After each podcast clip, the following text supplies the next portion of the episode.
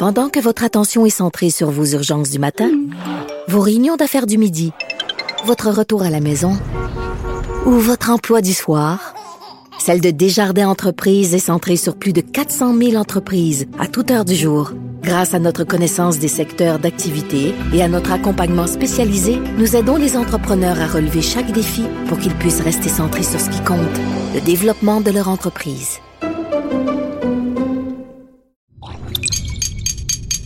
Cube Radio.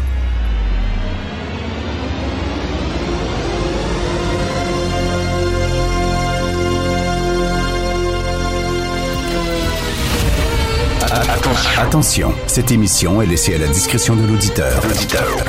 Les propos et les opinions tenues lors des deux prochaines heures peuvent choquer. Peuvent choquer. Oreilles sensibles s'abstenir.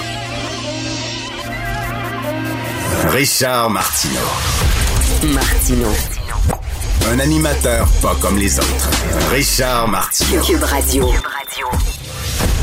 Bonjour, bon jeudi, merci d'écouter Cube Radio. Alors, un douzième féminicide, bien sûr, on peut aborder euh, ce drame-là sous différents angles. On peut euh, parler de, de, de, financement de maisons pour femmes victimes de violences conjugales. On peut parler d'aide psychologique pour les hommes.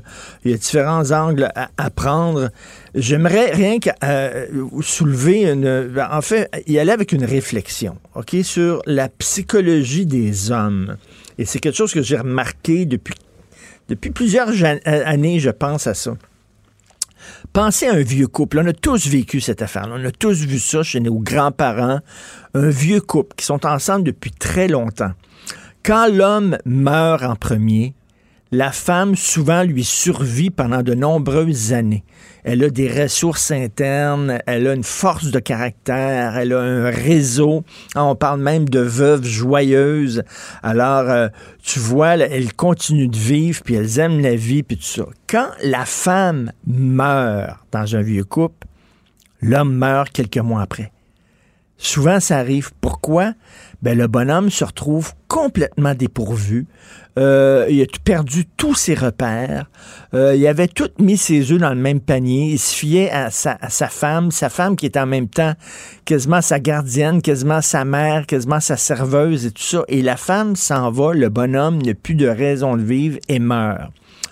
On dirait que les hommes ont un problème avec l'abandon. Et là, c'est la même chose avec les séparations.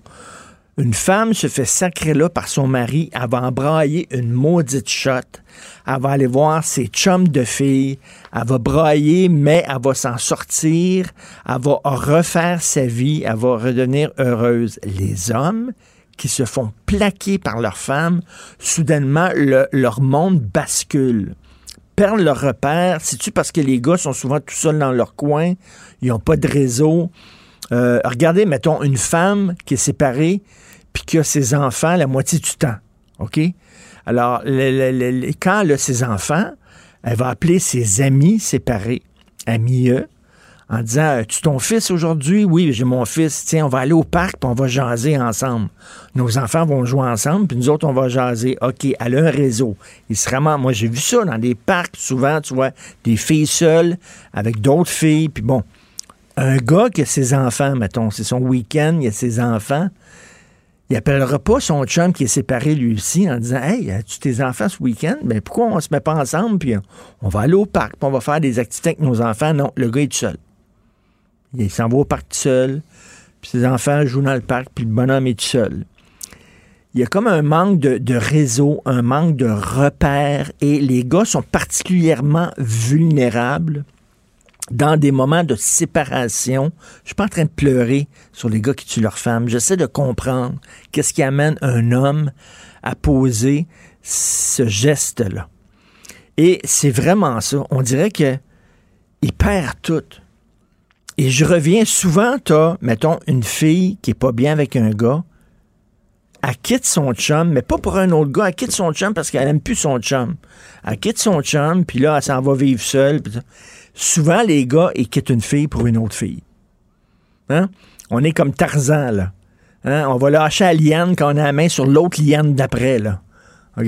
Fait qu'on passe d'une liane à l'autre. Poup, poup, poup, d'une blonde à l'autre. On est, c'est notre mère, puis après ça, on a une blonde, après ça, c'est une autre blonde, puis une autre blonde. C'est très rare qu'un gars lâche sa blonde pour se retrouver seul. Là, vous allez dire, je fais des généralisations. Ben oui, mais c'est une affaire que j'ai remarqué autour de moi. Les gars ont de la difficulté avec la séparation, avec le deuil, avec l'abandon et avec la solitude. Et là, à un moment donné, on dirait que les fils se touchent, ils perdent leur repère et des fois, il y en a qui pètent les plombs. Comme c'est arrivé malheureusement pour la douzième fois cette année. Imaginez si c'était douze enfants. C'est le douzième enfant qui s'était fait tuer cette année. On capoterait. Mais il y aurait un électrochoc, là. C'est la, douzième petite fille de Granby. Ou alors le douzième noir tué parce qu'il est un noir, par exemple. Mais là, c'est la douzième femme qui est tuée par son mari. C'est trop, ça n'a pas de bon sens. Il y a quelque chose qui ne va pas. Et euh, je ne sais pas comment on peut régler ce problème-là, parce que là, je vous parle d'un problème psychologique chez les hommes. C'est un changement de culture quasiment que ça prend. Puis en même temps, il y, a des, hommes aussi qui sont très, ils ont quasiment un droit de propriété sur leur femme. Leur femme, c'est leur chose. Et si tu n'es pas avec moi, tu seras avec personne d'autre. Mais c'est vraiment un, dérapage psychologique, une détresse. On dit souvent, les hommes, hein, c'est le sexe fort et les femmes, c'est le sexe faible. On disait ça avant, il y a quelques années. Mais moi, je trouve dans le domaine émotif, dans le domaine du couple, dans le domaine amoureux, le sexe faible, c'est l'homme.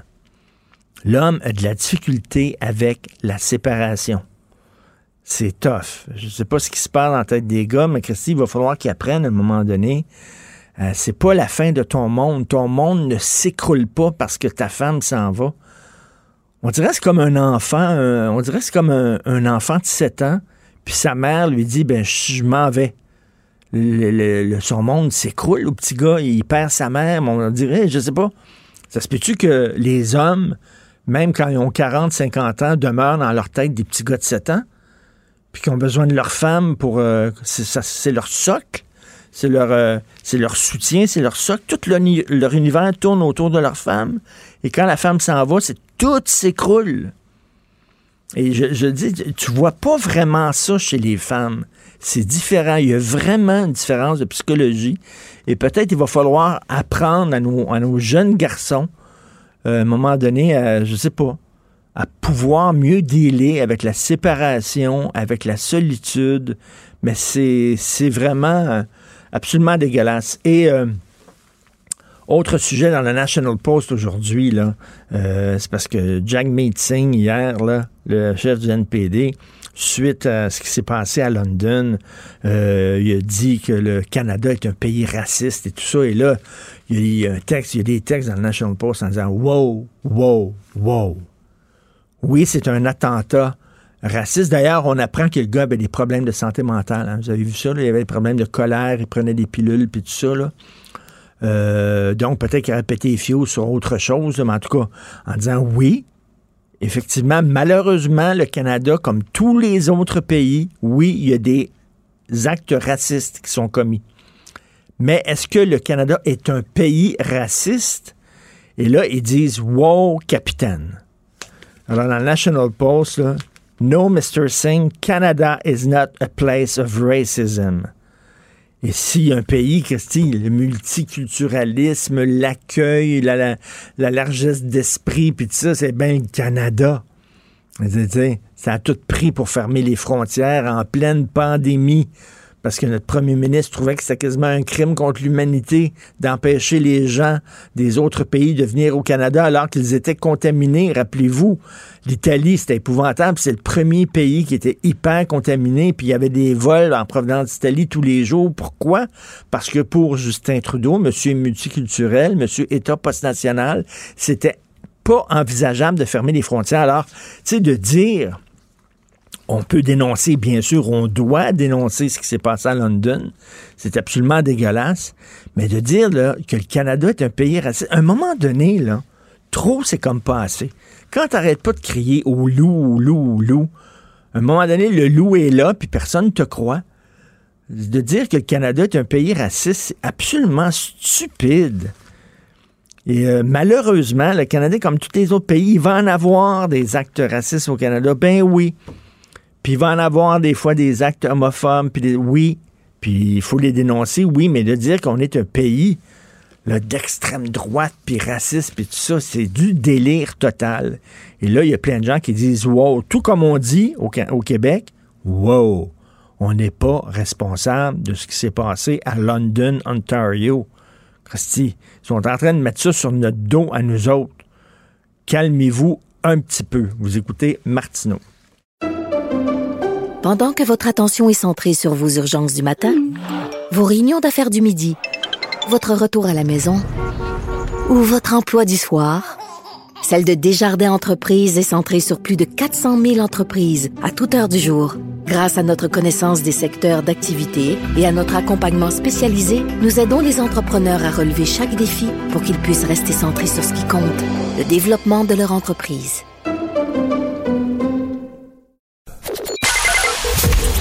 Joignez-vous à la discussion. Appelez ou textez le 187 Cube Radio 1877 827 2346.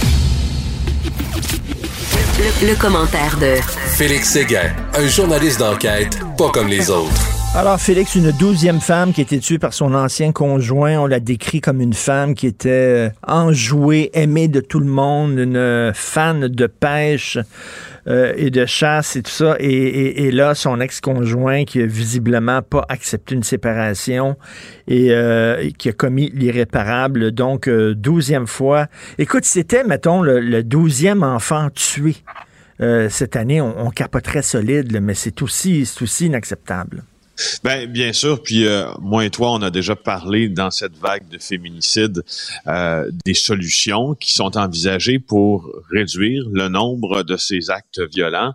Et on en était arrivé au constat, d'ailleurs, un constat qui qui, qui, qui est mu par une certaine documentation, évidemment, des chercheurs, des criminologues, que c'est un changement qui doit s'opérer sur beaucoup d'années. Ce n'est pas parce que le gouvernement de François Legault a octroyé des budgets qui ne se sont d'ailleurs pas tous rendus dans les maisons d'hébergement pour femmes battues que demain la baisse des féminicides, sera observable. Enfin, pense-t-on. Alors, tu vois, là, le douzième est survenu à contre-cœur. Euh, le corps de cette, euh, de cette femme de 56 ans, tuée par son ex-conjoint, a été découvert mercredi. C'est la police de Richelieu-Saint-Laurent qui a été appelée sur la route Marie-Victorin. Euh, et là, on a découvert le corps de Lisette Corbeil au rez-de-chaussée de sa résidence avec une blessure euh, à la à la tête. Oui, tu as raison. L'ex-conjoint de Madame Corbeil semblait difficilement accepter cette euh, séparation. et c'est la fille de son nouveau conjoint qu'il l'aurait trouvé inanimé euh, après que, que son père ben, ait manifesté d'inquiétude parce qu'il n'y avait, pas de nouvelles de, de, de, de, son état, il n'y avait pas de nouvelles de sa blonde, en fait.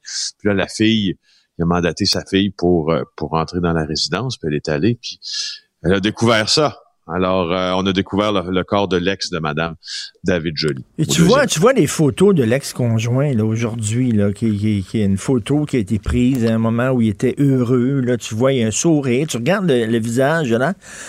Il a l'air d'un bon gars, puis tu, te demandes qu'est-ce qui s'est passé, qu'est-ce qui se passe dans la tête de ces gens-là pour que soudainement ils fassent ça. Ce qu'on appelle hein, le, en tout cas, le, le, pas le réflexe, mais le moment du passage à l'acte, où le, le tu sais, j'ai juste le mot anglais, puis je vais tenter de trouver le mot français pour le désigner, mais le shift mhm. qui se fait donc dans le cerveau, le point de bascule, si tu veux, oui. euh, qui se fait dans le cerveau. Moi, je me suis, je me suis toujours posé cette question-là. Il est où? Qu'est-ce qui arrive? C'est d'ailleurs pour l'une des raisons euh, que je couvre les affaires criminelles policières. Euh, c'est pour comprendre ces points de bascule-là, mm. parce que j'ai, je peux pas dire que je suis fasciné par ça, parce que les conséquences sont plus souvent qu'autrement bien horribles, mais j'aimerais comprendre quel est le point de bascule. Quand décides-tu que tu ne tu ne possèdes pas assez de ressources toi-même ou tu n'es pas capable d'aller en chercher et tu décides de passer à l'acte comme ça, ça me, ça me, ça me. Ouais, non, c'est vraiment absolument épouvantable. Euh, autre sujet, la magistrature qui est pas très sévère avec la magistrature. Ouais, surprise, hein? Ben oui. Alors, euh, tu te rappelles de l'affaire de l'ancien euh, juge Jean Herbert.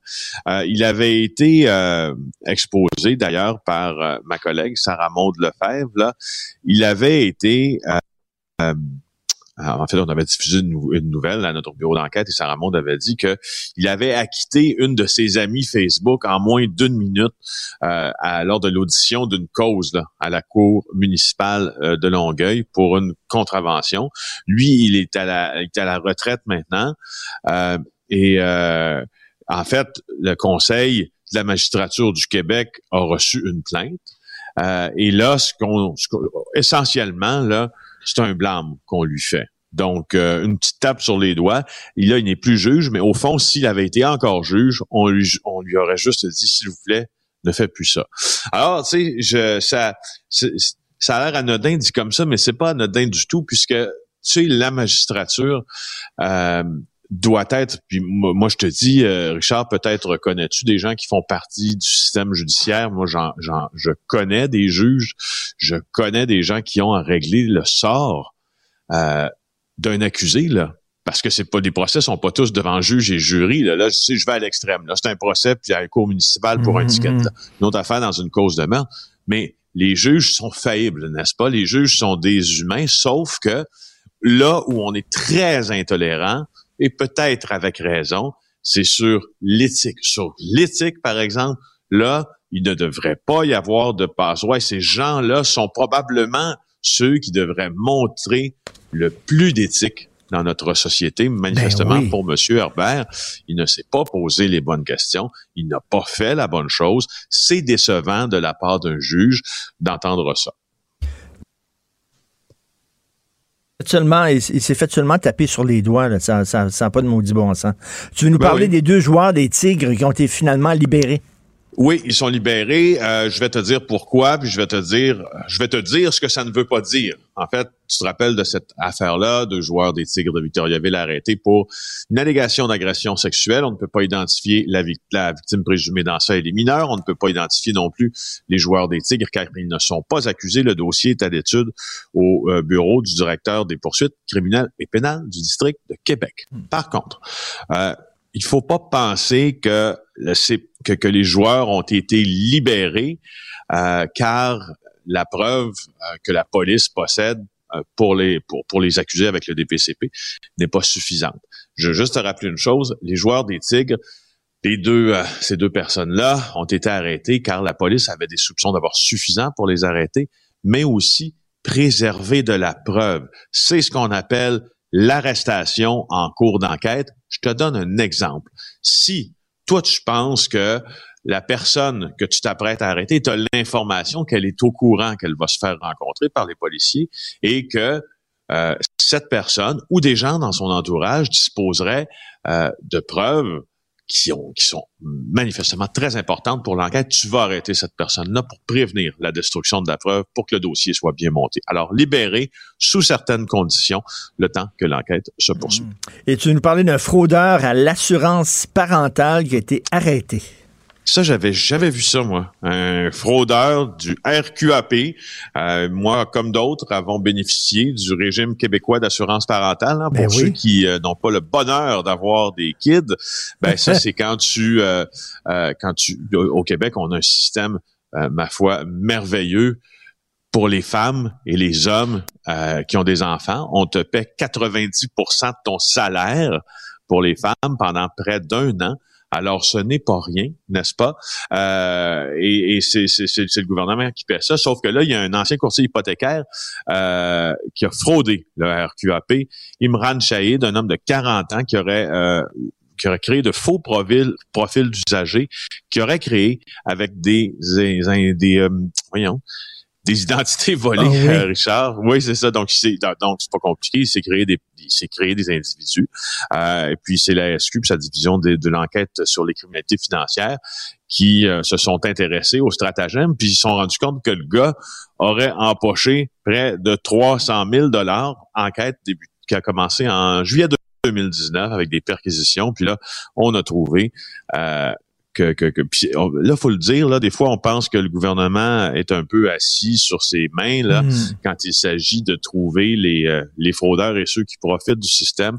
Là, il semble que ce soit le service à la clientèle du RQAP, le régime québécois d'assurance parentale, qui a été assez vigilant puis qui s'est rendu compte que ça faisait pas beaucoup de sens euh, que cet homme-là reçoive, en tout cas que ces deux fausses personnes-là, qui étaient en fait Imran Shahid, reçoivent autant d'argent. Écoute, il y, en a plein de gens qui essaient de frauder le gouvernement. On l'a vu avec la PCU pendant la pandémie. Hein, des milliers de personnes, finalement, qui ont reçu de l'argent de la part du gouvernement qui n'auraient pas dû recevoir.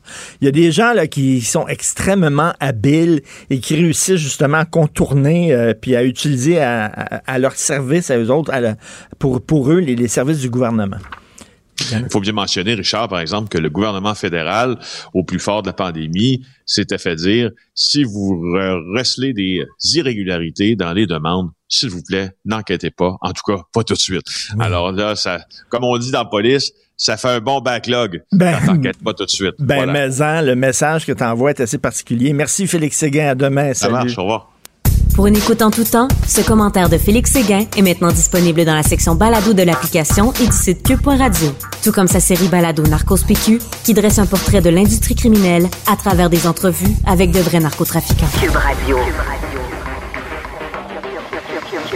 Cube Radio. En direct à LCN. Salut Richard. Salut Jean-François. Depuis 48 heures, ça fait le tour du pays. Il y a énormément de réactions à ces propos euh, de Justin Trudeau. Il y a d'autres commentateurs qui ont, qui ont établi des liens, en tout cas plus maladroit entre ce qui s'est passé à London, en Ontario, et, ce qui se passe au Québec, nos, réglementations concernant les signes religieux. Ben oui, tout à fait. Mais c'est pas la première fois qu'on accuse le Québec de, créer un, climat d'intolérance et de xénophobie. Euh, je sais pas, tu te souviens certainement, Jan Wong, je crois qu'elle s'appelait, c'était une chroniqueuse au Globe and Mail, et elle avait dit que les Québécois, par leur intolérance, par leur fermeture aux autres, avait, euh, avait finalement euh, créé les conditions pour qu'il arrive Polytechnique et Dawson. Elle a relié Polytechnique hmm. et Dawson euh, au climat qu'elle disait d'intolérance et tout ça. Bon, écoute, c'était vraiment, là, elle s'était fait critiquer. Mais là, on est rendu à un stade supérieur, là, parce que là, on, est on nous rend responsable au Québec de quelque chose qui s'est déroulé en Ontario. À London, Ontario, penses-tu, toi, que le gars qui a commis ce geste absolument épouvantable connaissait la loi 21? Penses-tu qu'il était. Euh, absolument. Ça n'a rien à voir, là? D'ailleurs, mm. on apprend que c'est un gars qui avait des troubles de santé mentale, qui prenait des pilules et tout ça, qui avait des, excès de colère et tout ça. On va, on va en savoir un peu plus sur lui. Mais là, on est en train de dire finalement que le Québec est comme une tumeur cancéreuse au sein du Canada. Puis que là, il y a des métastases qui commence à apparaître un peu partout dans le pays. Alors, ce qui s'est passé à London, Ontario, c'est à cause du Québec. Et là, faites attention l'Alberta, là, parce qu'il va peut-être avoir des métastases chez vous. Là. On va dire, on va nous blâmer bientôt de quelque chose qui arrive en Colombie-Britannique. Je veux s'ils trouvent qu'on est vraiment une tumeur cancéreuse, ben, qu'ils nous enlèvent, qu'ils nous enlèvent du Canada pour préserver la santé du Canada parce qu'on est en train de contaminer tout le monde. Écoute, c'est rendu vraiment surréaliste. Heureusement, hier, il y a des gens, beaucoup de politiciens qui ont dénoncé ce genre d'amalgame-là et on le voit aussi aujourd'hui des chroniqueurs et tout ça en disant calmez-vous, là. C'est correct que vous n'aimez pas le Québec, là, mais là, on n'est pas responsable mhm. de tous les problèmes qui se passent au Canada. Ça n'a aucun sens. C'est ce qu'on appelle, ce qu'on appelle faire des amalgames. Oui, exactement. C'est tout un amalgame. Ouverture des frontières avec les États-Unis. ça commence début juillet. Euh, les gens vont pouvoir, euh, les gens qui ont deux doses vont pouvoir être exemptés de la quarantaine. On voit qu'on veut lever tranquillement euh, les, ce qui nous empêche de voyager. Mais la question que tu poses ce matin, alors qu'on veut accueillir les touristes américains, c'est est-ce qu'on va avoir, est-ce qu'on va être en mesure de les servir, les touristes ben, c'est américains? C'est ça, mais même touristes étrangers hein, de, provenant mm. d'autres pays. Moi, j'avoue, je suis bien content que les frontières soient levées. Euh, je voulais aller en Europe cet été. C'est pas parce que j'aime pas le Québec, absolument pas. C'est magnifique. L'année passée, je suis allé à Charlevoix, c'est fantastique. On aime la Gaspésie, on adore les îles de la Madeleine, mais des fois, j'aime ça être dépaysé, aller dans un autre pays avec d'autres cultures, d'autres accents vraiment et être dépaysé. Donc, c'est avec, je me réjouis de ça. Mais là, bon, il y a des gens, on va ouvrir les frontières, des gens vont venir, sauf que, écoute, là, dans le milieu de la restauration, il y a vraiment une très grande pénurie de main-d'œuvre. J'ai parlé avec beaucoup de propriétaires de restaurants qui doivent fermer certains jours. Il y a même des restaurants euh, qui ne qui n'ouvrent pas parce qu'il manque des gens en cuisine, il manque de serveurs, il manque de serveuses. Dans l'hôtellerie, c'est exactement la même chose.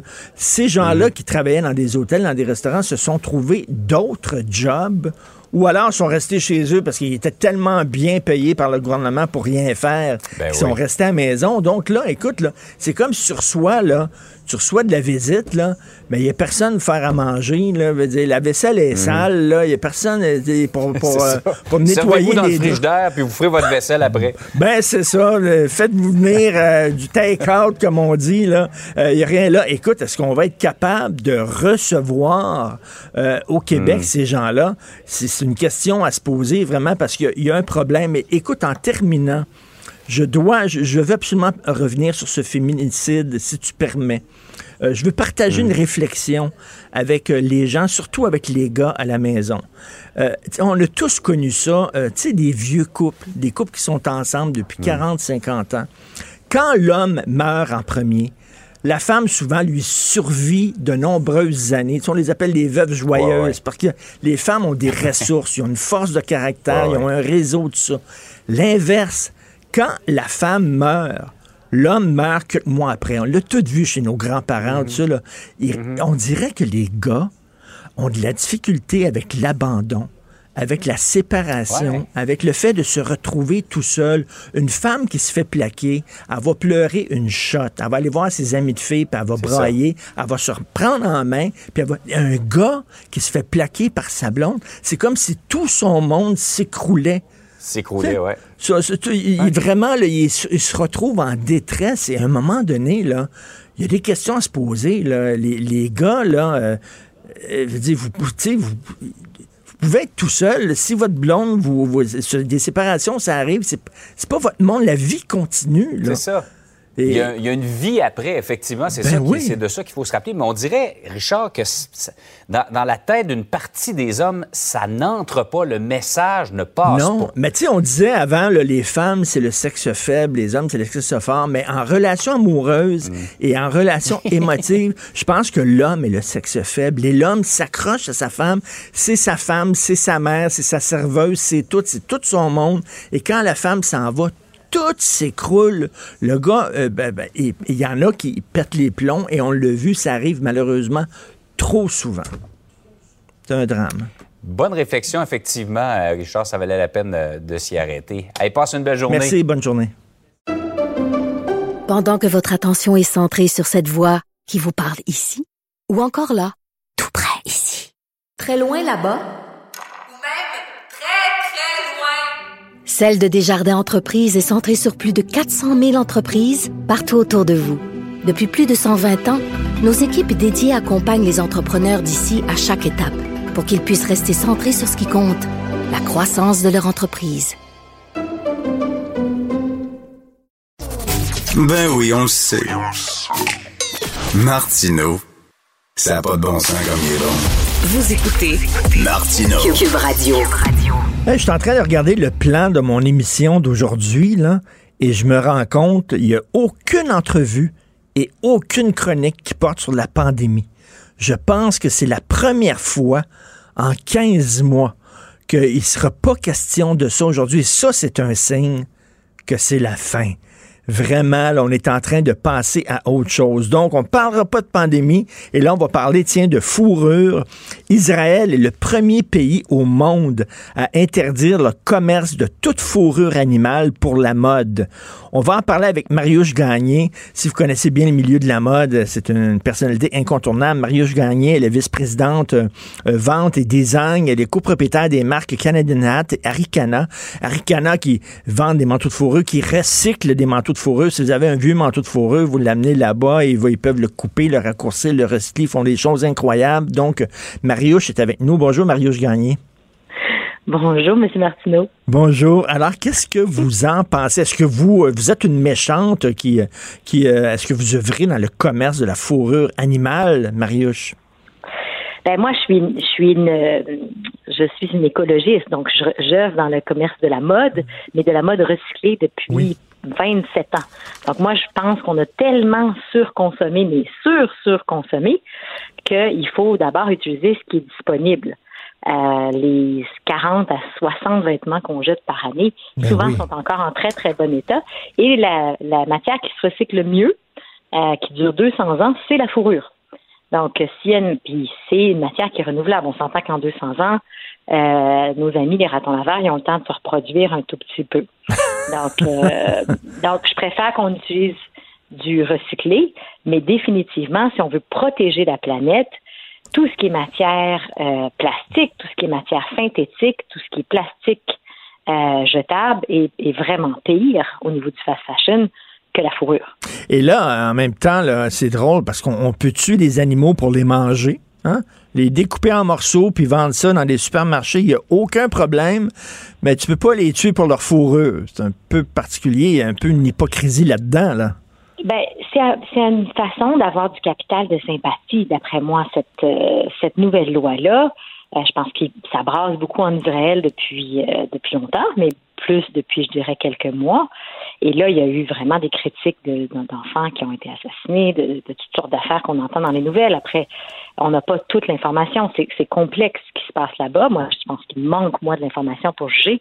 Mais quand j'entends parler qu'ils s'attaquent à un problème comme la fourrure, qui, qui est minuscule, on s'entend, il, fait chaud en, en Israël, je pense pas que c'est là où ils consomment le plus de fourrure. Ben oui, puis comme il y a, euh, peut-être des problèmes qui sont peut-être un peu plus urgents dans cette région-là que la fourrure animale. Et ce qui est surprenant, c'est que euh, la, population juive que nous, on connaît à New York, à Montréal, porte tous de très, très beaux chapeaux en feutre noir. Et ces chapeaux-là sont faits à partir de feutres de fourrure. Donc, les vrais feutres de fourrure de base sur lesquels le Québec a été basé, euh, fait à bois euh, avant avec des poils de castor, mais maintenant avec des poils de, de lapin. Euh, donc, est-ce qu'ils vont aussi bannir les feuilles de fourrure? Là, ça a l'air qu'ils bannissent pas les chapeaux traditionnels, les gros chapeaux ronds qu'on voit? Oui. Je pense sont faits à base d'ours, si je me trompe pas. Donc, ceux-là seront pas bannis parce que c'est pas de la mode, c'est religieux. Donc, ça, ça, me semble un peu deux poids, deux hmm. mesures. Je suis pas certaine que je la comprends bien, moi, cette loi. Mais mettons, je me fais l'avocat du diable, ou plutôt l'avocat du bon Dieu, parce que c'est des gens là, qui, bon, ils sont dans la vertu, OK? Je me fais l'avocat du bon Dieu. Avant, là, il y a plusieurs années, la fourrure artificielle, la fourrure qui n'était pas euh, naturelle, bon, la, fausse fourrure. Euh, le Oui, ça paraissait. Un, manteau en fausse fourrure, ça avait l'air un peu quétaine, ça avait l'air un peu cheap et tout ça. Euh, bon, mais là, aujourd'hui, c'est très difficile des fois de regarder un manteau en fausse fourrure puis de savoir si tu vrai ou si tu pas vrai. Est-ce qu'on a encore besoin de tuer des animaux pour la fourrure alors qu'on fait des manteaux en fausse fourrure qui ont l'air vraiment de la vraie fourrure? Ben, en réalité, c'est est-ce qu'on a envie de s'impliquer dans tout ce que les gens consomment? Puis si on a envie de s'impliquer dans tout ce que les gens ont envie de consommer, par où on commence pour nettoyer la planète? Nous, quand on livre des produits dans des grandes chaînes de magasins, on est obligé de les mettre individuellement dans des sacs de plastique. Donc, déjà, si on pouvait régler tout le problème du plastique jetable, parce que, tu sais, moi, des grandes chaînes de magasins, je leur vends quoi, 20 000 chapeaux par année, hmm. c'est 20 000 sacs de plastique, je suis obligée de les mettre, là, sinon j'ai une pénalité. Donc, peut-on s'attaquer d'abord à des gros problèmes au niveau de l'environnement que les, euh, parce que quand on regarde les chiffres de fourrure versus, effectivement, comme tu disais, la, la, la, bouffe, euh, ben oui. C'est même, même pas comparable c'est comme si on pointait du doigt la mauvaise affaire. Ben oui, parce que les, les, animaux là, qui servent à faire des fourrures, là, ils sont euh, ils, sont pas comme les poulets qu'on voit là, dans les poulaillers là, cordés un à côté des autres, qui voient jamais la lumière du jour, euh, qui sont gavés, euh, qui sont après qui sont tués pour bon les rôtisseries Saint-Hubert et tout ça. C'est des, des, animaux qui ont vécu souvent en liberté, tout ça. Et c'est drôle, on dirait qu'on... Il y a différentes nuances. Je suis désolée, mais il y a différentes nuances. La personne qui habite, euh, qui marche tous les jours, deux heures par jour, puis que l'affaire la plus chaude qu'elle a, c'est le manteau de sa mère qu'elle a fait euh, remodeler. versus la personne qui vit à Paris, qui a peut-être même pas besoin du manteau en fausse fourrure, qui a utilisé 6 gallons de pétrole. Mm. C'est que je pense qu'il faut, est-ce qu'on a envie de s'ingérer dans tout ce que les gens consomment? Et si c'est le cas, à quoi on doit s'attaquer pour sauver notre planète? Parce que C'est ça, tu dis, que- le, le Marius, ce que tu dis, c'est que les- les- les- la fausse fourrure est faite avec du pétrole. Ben oui, il commence à y avoir des fausses fourrures. On en a trouvé, nous, qui étaient faites à partir de déchets organiques. Mais tu sais, c'est, c'est la pointe de l'iceberg. Ça vient juste de commencer à sortir. C'est plus une question de comment on demande aux gens de consommer.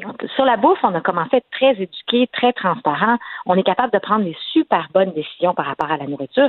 Par rapport à la mode, là, on est 20 ans en arrière. On consomme de la mode qui arrive de l'autre bout du monde, qui part de l'autre bout du monde, qui est emballée dans des plastiques. La mode, on fait, on est la deuxième industrie la plus polluante au monde. Fait que, est-ce que c'est la fourrure? Non, c'est pas la fourrure. C'est toutes les polyesters, c'est des cotons qui sont pas organiques. Euh, c'est, c'est une industrie qui est malade, qui est en train de- d'apprendre rapidement à se soigner. Là, moi, je, moi, je lis tous les journaux du textile et compagnie, qui est en train d'apprendre rapidement à se soigner parce que le consommateur veut consommer mieux, mais souvent, c'est pas par où commencer. Puis c'est pas, d'après moi, oui, c'est, la fourrure, c'est, dommage, puis souvent, c'est pas nécessaire, à moins que tu habites au Québec puis que tu fasses vraiment fret. Il y a plein de monde qui consomme la fourrure qui n'en ont pas besoin, mais c'est surtout qu'on n'a plus besoin de consommer autant de, de neuf. D'après moi, il faut se tourner vers... Oui, vers le recyclage et, et ce, que, ce que vous faites à Ricana, là, de, de recycler les... Tu sais, c'est comme... C'est bien beau, la vertu, mais des fois, là, euh, on est tout croche. Par exemple, là, les- bon, la chasse aux phoques, là, les gens trouvent ça bien épouvantable, mais là, mais là, tu parles à des chasseurs, là, des gens qui sont euh, qui le font, ça. Ils disent, là, on, on, on- on a tellement euh, dit c'était épouvantable, la chasse aux phoques, qu'il y a trop de phoques. Il y a trop de phoques, puis là, ils mangent les poissons, puis là, c'est en train de tout changer l'écosystème. Il faut tuer des phoques. Je veux dire, à un moment donné, là, c'est bien beau la vertu, mais des fois, tu tires dans le pied. En réalité, c'est que souvent, c'est des décisions plus politiques Oui. que logiques. C'est des gens qui sont tellement loin de la nature, qui sont tellement loin. Je pense qu'on a cette chance-là au Québec. C'est souvent, on est allé se promener dans le bois, on a vu qu'il en restait des tonnes d'animaux au Québec.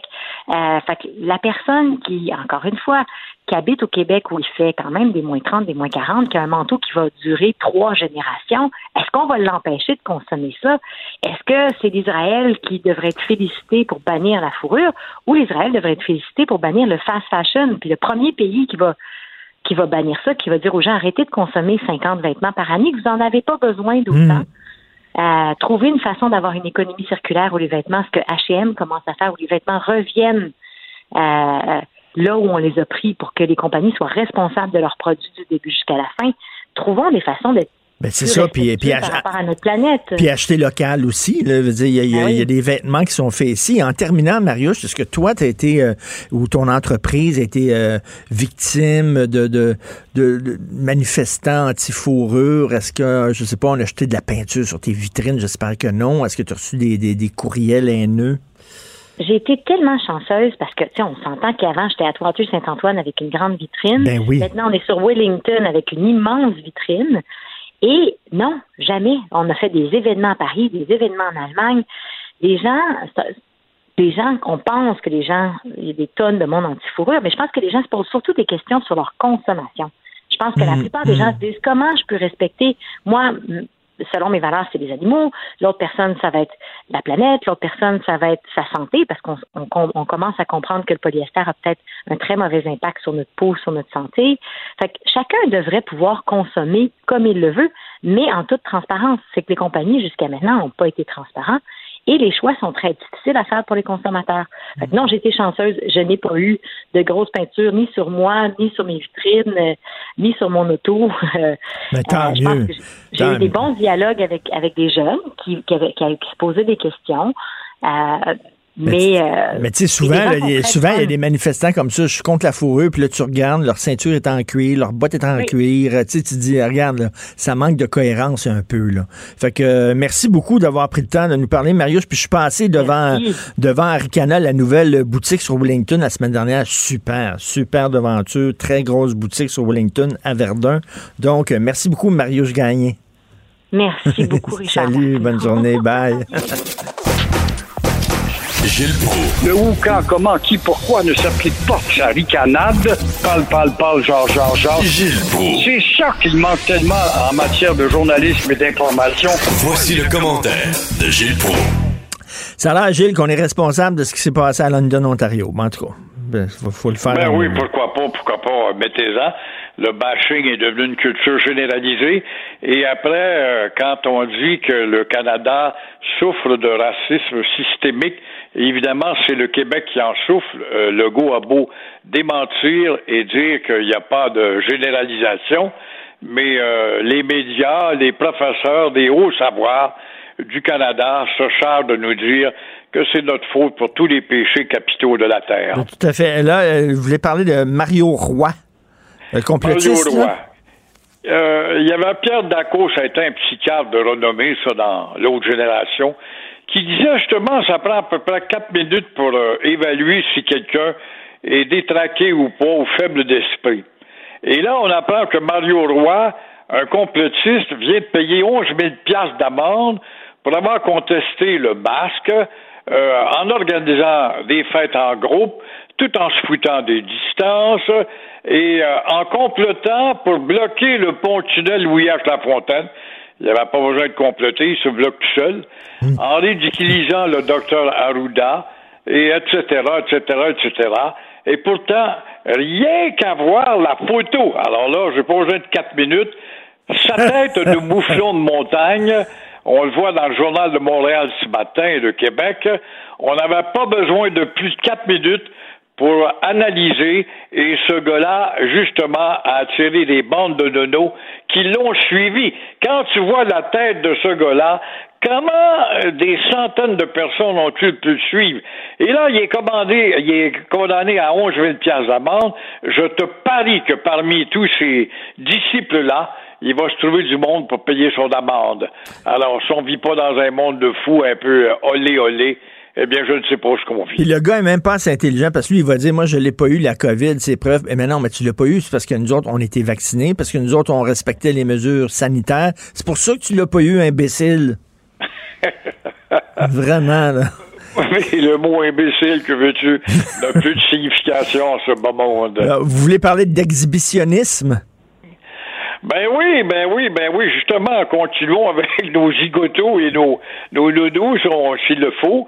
Avec la fièvre du hockey, on assiste aussi à l'exhibitionnisme de nos zigotos, admirateurs débordants, je bien débordants, affectueux et débordants, d'une équipe qui n'est pas celle des Montréalais, et encore moins des Québécois. Alors, on voit justement sur des photos, le journal nous fournit des photos à faire commenter ce matin. Justement, on voit des photos, Journal de Montréal et de Québec, euh, qu'ils ont pu recueillir des lecteurs et des fanatiques du hockey, des affectueux, que le niveau d'affection atteint celui de troisième sous-sol. D'ailleurs, les décorations de ces gens-là sont toujours dans leur sous-sol. Alors, on constate, par exemple, qu'il y a leur fauteuil aux couleurs du Canadien, un bar aux couleurs du Canadien, des portraits du Canadien, euh, des chandails du Canadien, des bâtons du Canadien, envoyons des rondelles du Canadien. Bref, il ne manque que la toilette du Canadien, le cabinet des anges, aux couleurs du Canadien pour démontrer comment notre petit peuple de coloniser a des goûts dérangés, mais heureusement, c'est pas dangereux. Ben Je sais pas, vous, vous venez de Verdun, euh, Gilles. Est-ce que vous avez connu le pape de Verdun? Oui, très bien. Le ben pape, oui. je suis photographier même, mais je l'interviewais de temps à autre à, au Journal du Midi parce qu'il y avait toujours ces, ces prédictions sur l'avenir ben apocalyptique du Québec. Il demeurait, il demeurait à côté de chez nous. Moi, j'ai grandi. C'était mon voisin, le pape de Verdun. Pour ceux qui connaissent pas, c'était un gars qui était complètement flyé de religion.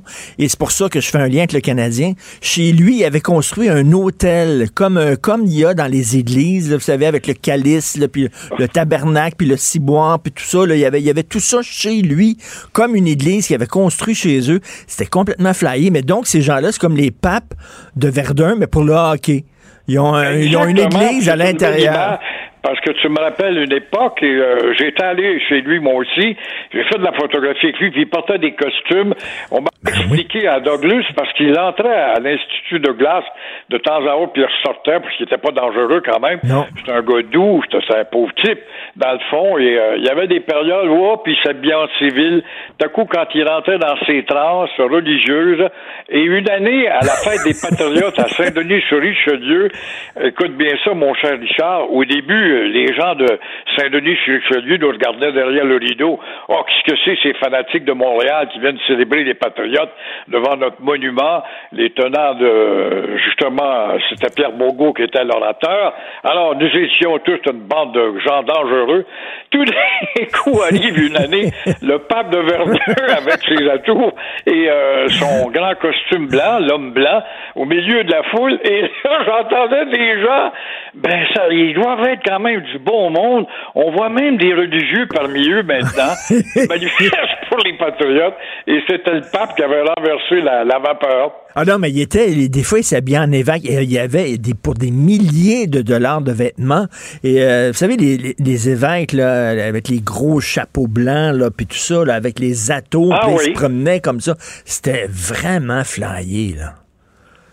C'est un beau fou, ce qu'on appelle oui, un beau alors fou. bon, euh. là, là, c'est les papes, euh, mais les papes de la re- l'autre religion euh, qui a remplacé la religion catholique, la religion du hockey. Et Claude Villeneuve hier me disait là, qu'il était un peu tanné de voir toutes les tous les politiciens là, euh, du PQ à Québec solidaire, à la CAQ, au Parti libéral qui tweetent là, sur les victoires du Canadien puis qui tentent de, de s'accrocher aux Canadiens. Là.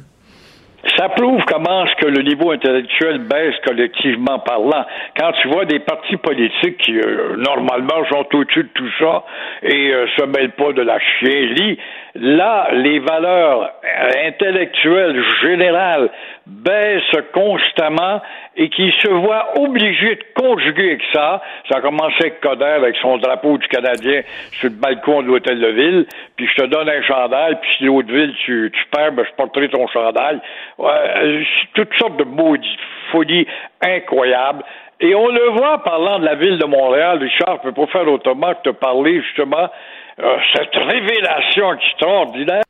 On va embaucher un ou une commissaire à la langue française à la ville de Montréal.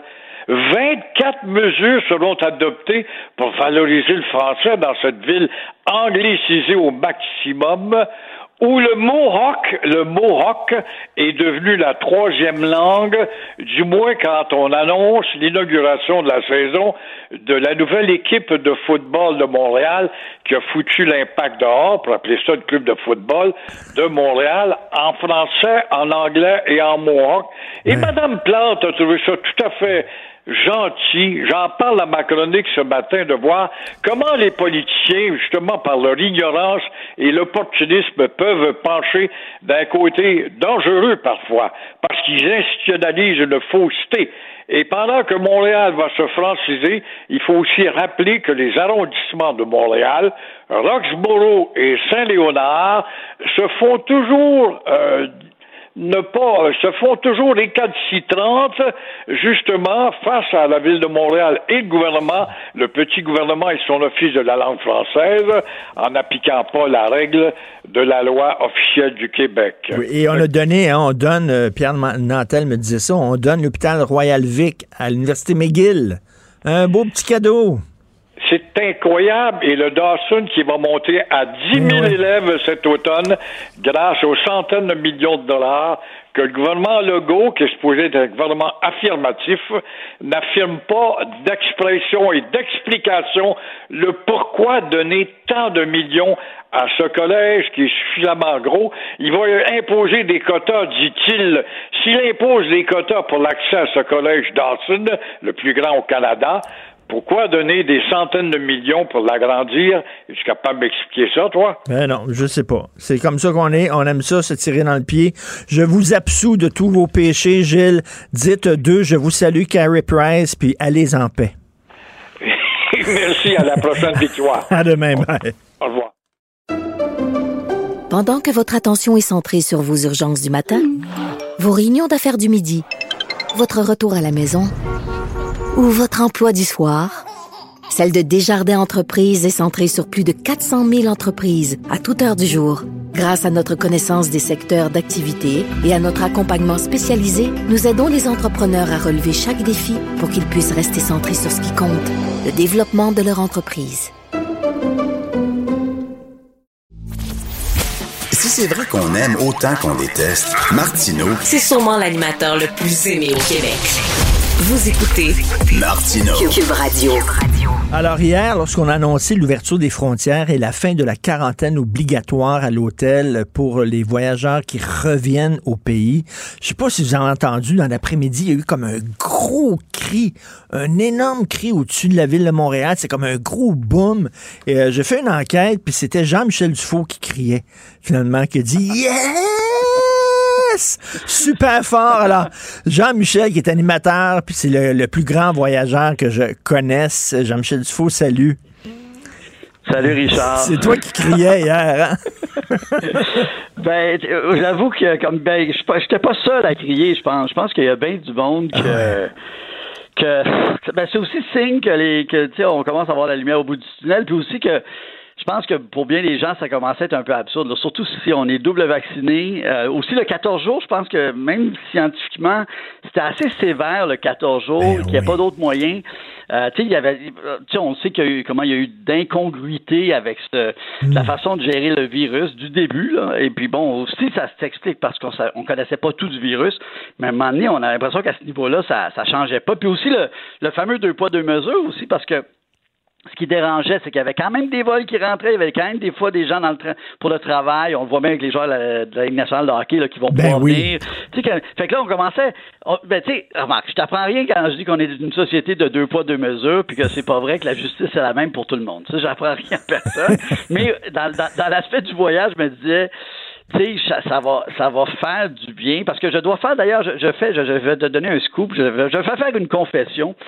Euh, en décembre dernier, je suis parti pour le travail euh, six jours et j'en ai pas parlé. Puis j'en ai- je l'ai Ah, jamais oui. dit, c'est la première fois que je le dis publiquement. Ouais, parce que rappelle-toi, le- puis le pire c'est que j'ai été assez malin parce que je sentais qu'il commençait à avoir un backlash énorme contre les voyageurs. Comme ça, c'est de la faute des voyageurs que la situation allait pas bien. Rappelle-toi là dans le temps des fêtes comment c'était rendu le bouc émissaire parfait, c'était ces voyagistes dans le sud et tout ça.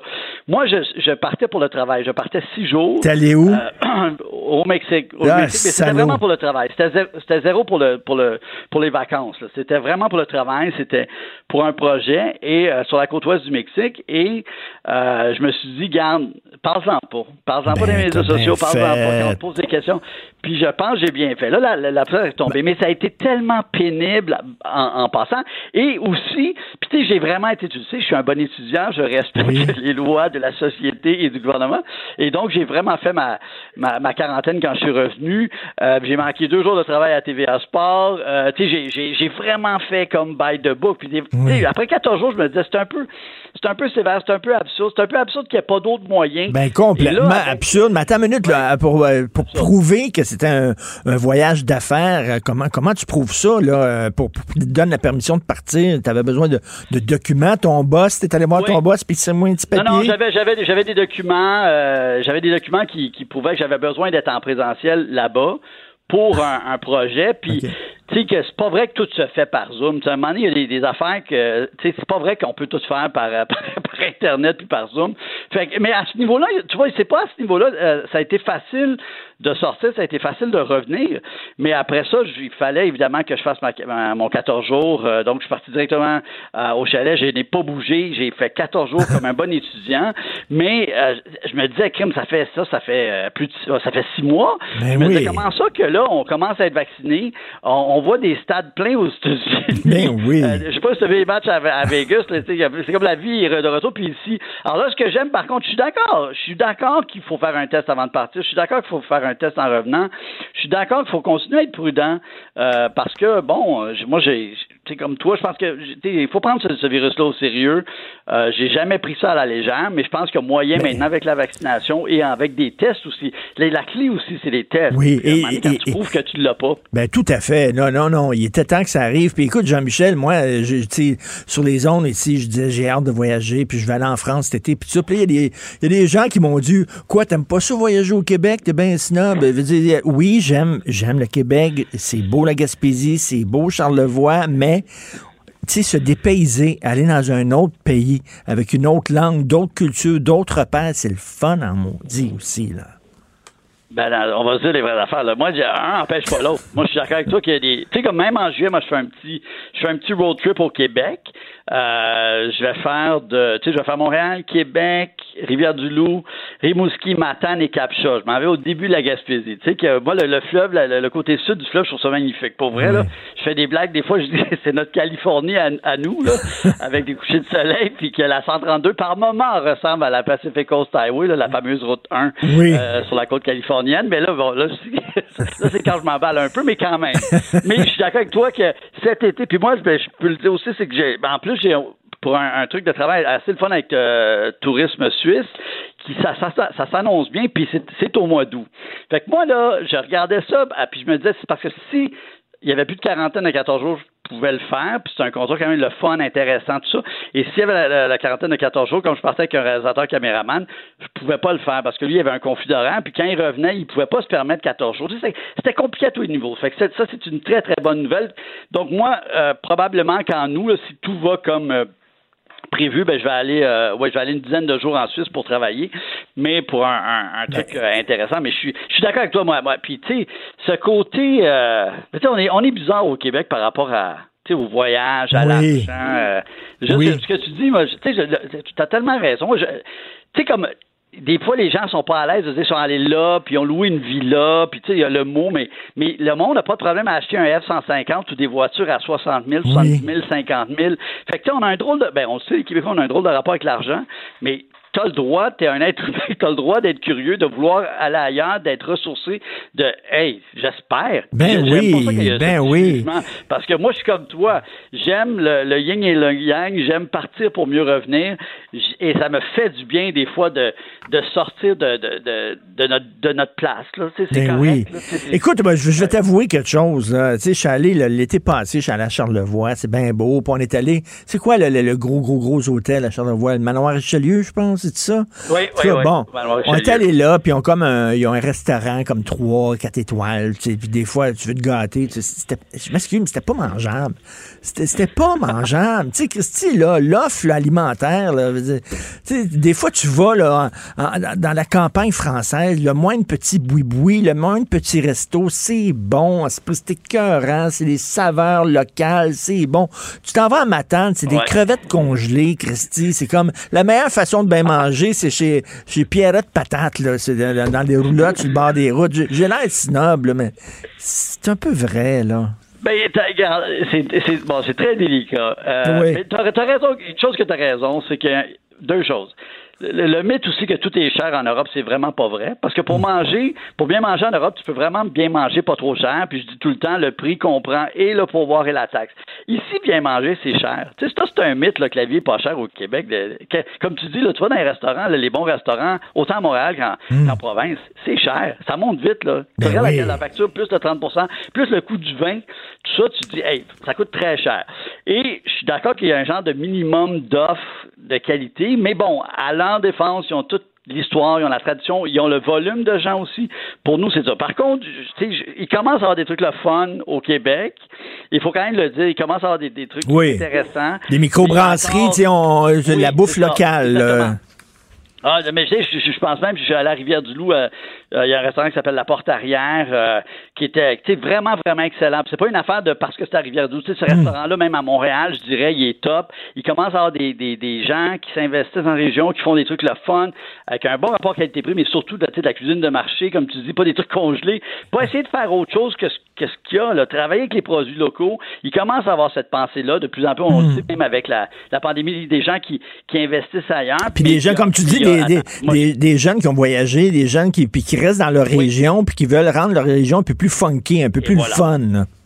Exactement. Puis ça, il commence à en avoir, il faut le souligner, faut les encourager, puis c'est le fun. Mais je suis d'accord avec toi, parce que moi aussi, tu sais, c'était pareil, même l'offre, euh, des fois, l'offre hôtelière, là, tu sais, c'est comme temps. Ben ouais, des fois, t'as l'impression, tu sais, du carotté, puis le boiron, puis t'as le coup de dire, ça, autre chose, là, on, est en 2021, on peut savoir quelque chose un peu design, un peu beau, pas, pas déprimant, mais tu sais, il y a de la place à amélioration, mais sais, il commence à avoir des trucs le fun dans les, autres que les centres urbains. Mais c'est délicat à dire ça. Hein. Vraiment, on va se faire traiter de snob. je me souviens, écoute, je me souviens une fois, Jean-Luc Mongrain avait dit à la télévision qu'il était allé aux îles de la Madeleine, puis il n'avait pas trouvé ça si génial que ça. Et boire, mon gars, qui s'est fait ramasser. Oh!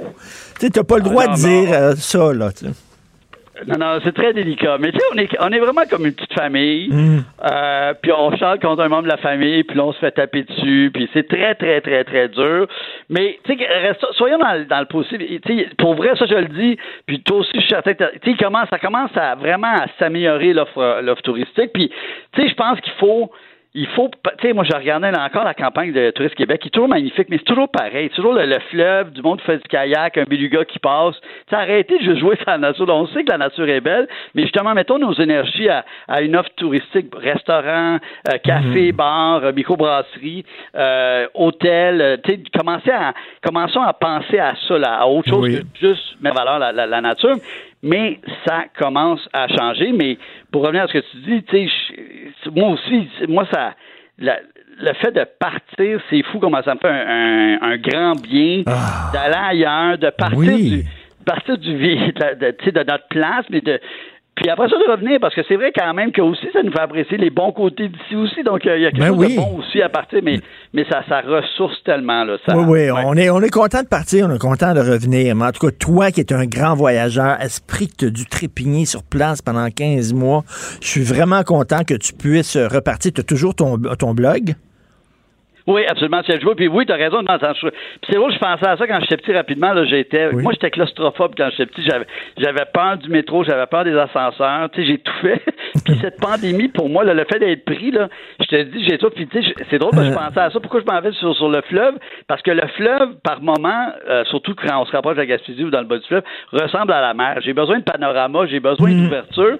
Si je peux pas aller, voyager autour du monde, ben, j'ai besoin de respirer parce que je trouve ça très, très angoissant et claustrophobant, cette ben situation. Mais comme je dis, là, vraiment, là, les, les, beaux jours sont devant nous, les Canadiens sont dans le carré d'as. Sérieusement, ça va assez bien. soyons, soyons Monsieur Sourire. Là. OK, super. merci d'avoir pris le temps de nous parler. Jean-Michel, c'était un plaisir de parler. Jean-Michel Dufault, merci, bonne journée. La chronique argent. Une vision des finances pas comme les autres. Alors Yves, c'est bien beau recevoir des touristes, mais on espère, comme tu disais euh, cette semaine, qu'on va avoir des gens dans les hôtels, dans les restaurants pour les accueillir. Là. Écoute, euh, je te sens impatient pour partir pour Rome et Paris, toi. Oui, oui, oui, en maudit. Mais là, bon, après les trains indiens, là, la Caisse a contacté quoi, une entreprise des Émirats Unis. Écoute, je pense que je vais commencer une série avec toi que ça va s'appeler Comment se tirer dans le pied. écoute, s'il y a deux choses, il y a trois choses qui sont vraiment importantes. Le REM, c'est le, plus gros projet d'infrastructure au Québec qui est fait par la Caisse de dépôt, qui est notre bas de laine dans laquelle il y a l'argent des Québécois. Puis il y a deux choses qui sont visibles dans un train comme le, réseau des transports de REM, c'est tes trains et tes stations. Or, nos trains vont être assemblés euh, en Inde. Mhm. Alors qu'on avait l'expertise au Québec parce qu'on est des spécialistes euh, dans le transport. Euh, on était à l'époque avec Bombardier, mais Alstom a acheté euh, euh, la division de Bombardier, mais on a quand même l'usine de, de, la Pocatière.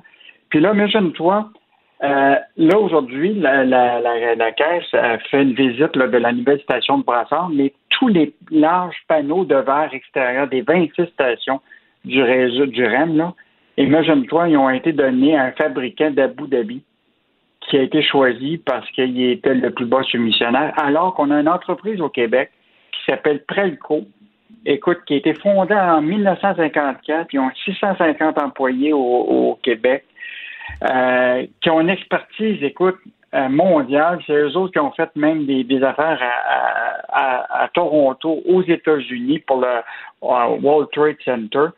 Puis imagine-toi, ils sont pas assez bons pour fournir les panneaux ici au Québec. Écoute, c'est. Ben, voyons donc. C'est incroyable. Alors là, la caisse de dépôt, là, le contrat était de, design et de la fabrication des panneaux de verre a été attribué à Emirat Glass, une société qui est fondée en 1988 puis qui est aux Émirats Arabes Unis. J'aimerais bien ça savoir c'est quoi les conditions de travail euh, là-bas. Euh, puis, là, il y a une compagnie québécoise, écoute, le, la, direction de la compagnie a dit on a été pendant presque deux ans à, à leur proposer des affaires, à travailler avec la caisse, etc. Puis à la fin, ben, c'est toute une question de prix. Mais ah. l'idée, là, c'est pendant ce temps-là, au lieu que notre argent sert au, au développement économique ici au Québec, à notre usine euh, ici au Québec. Tu sais, même si c'était un peu plus cher, tu comprends-tu, mais les retombées sont tellement plus grandes. Au moins, l'argent profite aux, Québécois, profite. Euh, écoute, c'est une vision encore de vue. Mais, mais qu'on comprenne, là, mettons, si, mettons, une entreprise étrangère était vraiment meilleure que nous autres, puis on n'avait pas ben d'expertise là-dedans, je peux comprendre, mais tu viens de dire, là, que des Québécois qui ont fait des panneaux de verre pour le World Trade Center, Christian, on est capable de faire ça, nous autres? Puis en, puis en plus, sais-tu quoi? L'investissement Québec, écoute, bon, je, te parle de Predco, ils ont des clients partout à, travers le monde, puis en plus, ils ont six usines euh, au Québec. Puis en plus, là, ce qui est fascinant, c'est que ils ont eu des, des, des de l'investissement puis de l'aide financière d'investissement Québec, totalisant 8 millions pour augmenter leur capacité, tu comprends-tu, au cours des dernières années pour se, se robotiser, s'améliorer leur processus. Écoute, c'est, c'est vraiment, écoute, je, je la comprends pas celle-là. Ben non. la, la, caisse, là, c'est tout le temps la même affaire. Oh, ben là, nous, on a octroyé ça à une entreprise Vitreco qui lui a choisi un fournisseur par la suite. Mais voyons donc. La caisse a un rôle important à, appuyer le développement économique du Québec. Puis dans ce cas-là, ben, c'est nos trains en Inde, puis nos, euh, nos, nos panneaux de verre à aux Arabes, euh, Émirats arabes. Ben ouais. Euh, tu, tu, nous parlais, euh, écoute, de, de, de primes 9,57 millions en boni à la SAQ, l'Auto-Québec et Hydro-Québec. Donc, ben évidemment, il semble qu'il y a plus de modération à l'Auto-Québec qu'à Hydro-Québec à, la SAC. Écoute, déjà, l'Auto-Québec et Hydro-Québec ont, ont, déjà décidé qu'il y avait un moratoire sur les primes, mais la, Société des écoles tient mordicus à verser euh, près de 10 millions de dollars au corps de nos employés. OK, le 10 millions, OK, excuse-moi, le 10 millions de dollars de boni, c'est seulement la SAQ? Oui. Ah, oh, Québec et d'autres Québec ont opté pour un moratoire sur les primes, mais c'est juste la SAQ qui a décidé de poursuivre. Donc, euh, je ne sais pas comment. Mais pourquoi? Comment ils défendent leur choix, eux autres? Ah, ben, eux autres, euh, ils, disent c'est notre conseil d'administration. Il n'y a personne d'autre qui peut décider de, de, ça. Donc, euh, donc les, les, les, il va y avoir des bonnies pour 1347 salariés. Euh, donc, les cadres et le personnel non certifié vont recevoir 8,49 millions c'est plus que 11,3% par rapport à l'année dernière. Puis les employés des, des, du syndicat des travailleurs et travailleurs de l'ESSEC auront 1 million, soit plus que 6,5% Écoute, euh, c'est, vraiment fascinant cette, cette affaire-là. Tu sais, au moins, il aurait pu dire, euh, tu sais, euh, pour cette année, on, on va passer notre taux mais ça n'a pas l'air avec le Bon, évidemment, la, la, SAC a quand même euh, dévoilé son bilan des derniers exercices financiers d'hier. Donc, les ventes ont, ont quand même augmenté de 2,9% Les profits ont quand même hmm. diminué de 6,4 millions. Mais euh, mettons que le, d'un point de vue d'un geste dans un cadre d'une pandémie, alors que les restaurateurs puis les restaurants ont subi quand même là, je vois la catastrophe. Eux autres n'étaient même pas capables d'en vendre de l'alcool dans leur, ah. dans leur restaurant. Donc, euh, mauvais message. Tout à fait. Et écoute, il y a un auditeur qui est en train de nous écouter. Il nous a envoyé un message concernant le contrat accordé aux Émirats arabes unis. Il dit une autre affaire aussi qui est très bon d'accorder les contrats des entreprises québécoises, c'est qu'on on les connaît, ces entreprises-là, puis on sait si elles respectent des normes de travail qui sont correctes. Alors que des, des entreprises en Inde, des entreprises aux Émirats arabes unis, ils traitent comment leurs employés, eux autres? On ne sait pas. Ben, mais hein? rappelle-toi, Richard, on avait été euh, nous-mêmes avec euh, un journaliste directement à Sri City en Inde pour voir comment étaient assemblés nos trains indiens. Ben oui. Écoute, les ingénieurs sont pas payés, les travailleurs sont pas payés comparativement à des travailleurs ici au Québec. C'est sûr que les, euh, les trains vont être meilleurs marché, tu comprends-tu? Quand tu, ben oui. tu payes tes ingénieurs, puis mais c'est pas de même qu'on va développer l'économie du Québec et notre savoir-faire, puis en plus utiliser notre argent à nous, qui est celle de la caisse de dépôt, puis même à la limite d'investissement Québec, pour être capable de développer notre expertise, puis le savoir-faire, puis après ça, c'est ce savoir-faire-là, ben on pourra le faire rayonner à travers le ben monde. oui, mais c'est certain que les autres, c'est certain que les autres c'est moins cher, tu sais, dire leurs, leurs, employés sont pas syndiqués, sont payés des pinottes, les normes de travail euh, sont pas les nôtres, fait que c'est certain qu'ils peuvent vendre ça moins cher. Mais tu sais, Ah, c'est une vision courte vue, euh, puis Ben je oui. sais pas comment euh, Legault va réagir à ça, mais je pense que notre nationaliste économique, là, il est comme euh, euh, pas- plutôt euh, bleu pâle. Ben, en tout, oui, mais en tout cas, heureusement, vous lâchez pas le morceau euh, dans la section argent, Journal de Montréal, Journal de Québec. Merci, à demain, Yves. Salut, à Salut. demain. Au revoir. Pendant que votre attention est centrée sur vos urgences du matin, vos réunions d'affaires du midi, votre retour à la maison ou votre emploi du soir, celle de Desjardins Entreprises est centrée sur plus de 400 000 entreprises à toute heure du jour. Grâce à notre connaissance des secteurs d'activité et à notre accompagnement spécialisé, nous aidons les entrepreneurs à relever chaque défi pour qu'ils puissent rester centrés sur ce qui compte, le développement de leur entreprise. Martino. Même avec un masque, c'est impossible de le filtrer. Vous écoutez Martino. Cube Radio. C'est l'heure de parler avec Claude Villeneuve, chroniqueur Journal de Montréal, Journal de Québec. Claude, je te reconnais plus. Je te reconnais plus. Parce que toi, t'es un gars, tu débonnaire. Et là, pendant la pause, je suis allé chercher des synonymes de débonnaire, qui te décrivent parfaitement bien. Écoute ça. Accommodant, affable, clément, calme, indulgent, magnanime, conciliant, bonhomme. Je trouve que ça te décrit parfaitement, mais là, t'es en beau sacrement. Écoute, Richard, ça n'a aucun maudit bon sens, le traitement qui est réservé au Québec, présentement au Canada anglais, dans les médias, sur les réseaux sociaux, suivant le drame horrible qui s'est passé à London dimanche, euh, la récupération honteuse euh, de cette situation-là pour dénoncer la loi 21 qui a aucun lien avec ce qui s'est passé à ce moment-là. Écoute, c'est scandaleux. Je, je manque de mots pour le décrire. C'est, euh, tu sais, je, je manque de mots pour décrire à quel point là, ça prend. Faut vraiment être un, faux cul, sans cœur, complètement dépourvu, euh, dépourvu d'empathie et de sincérité, pour voir dans cette terrible tragédie une occasion de militer contre une loi qui, a- qui est en cours, qui, qui- qui a cours, qui, a- qui est en fonction au Québec, puis qui a rien à voir avec ce qui se passe en Ontario.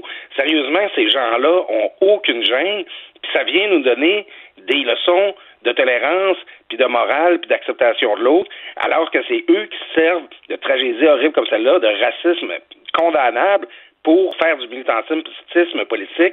Je suis sans connaissance. Mm. C'est comme si on était, je, je disais ça tantôt, euh, une, une tumeur cancéreuse à l'intérieur du Canada, puis on est en train de contaminer tout le pays.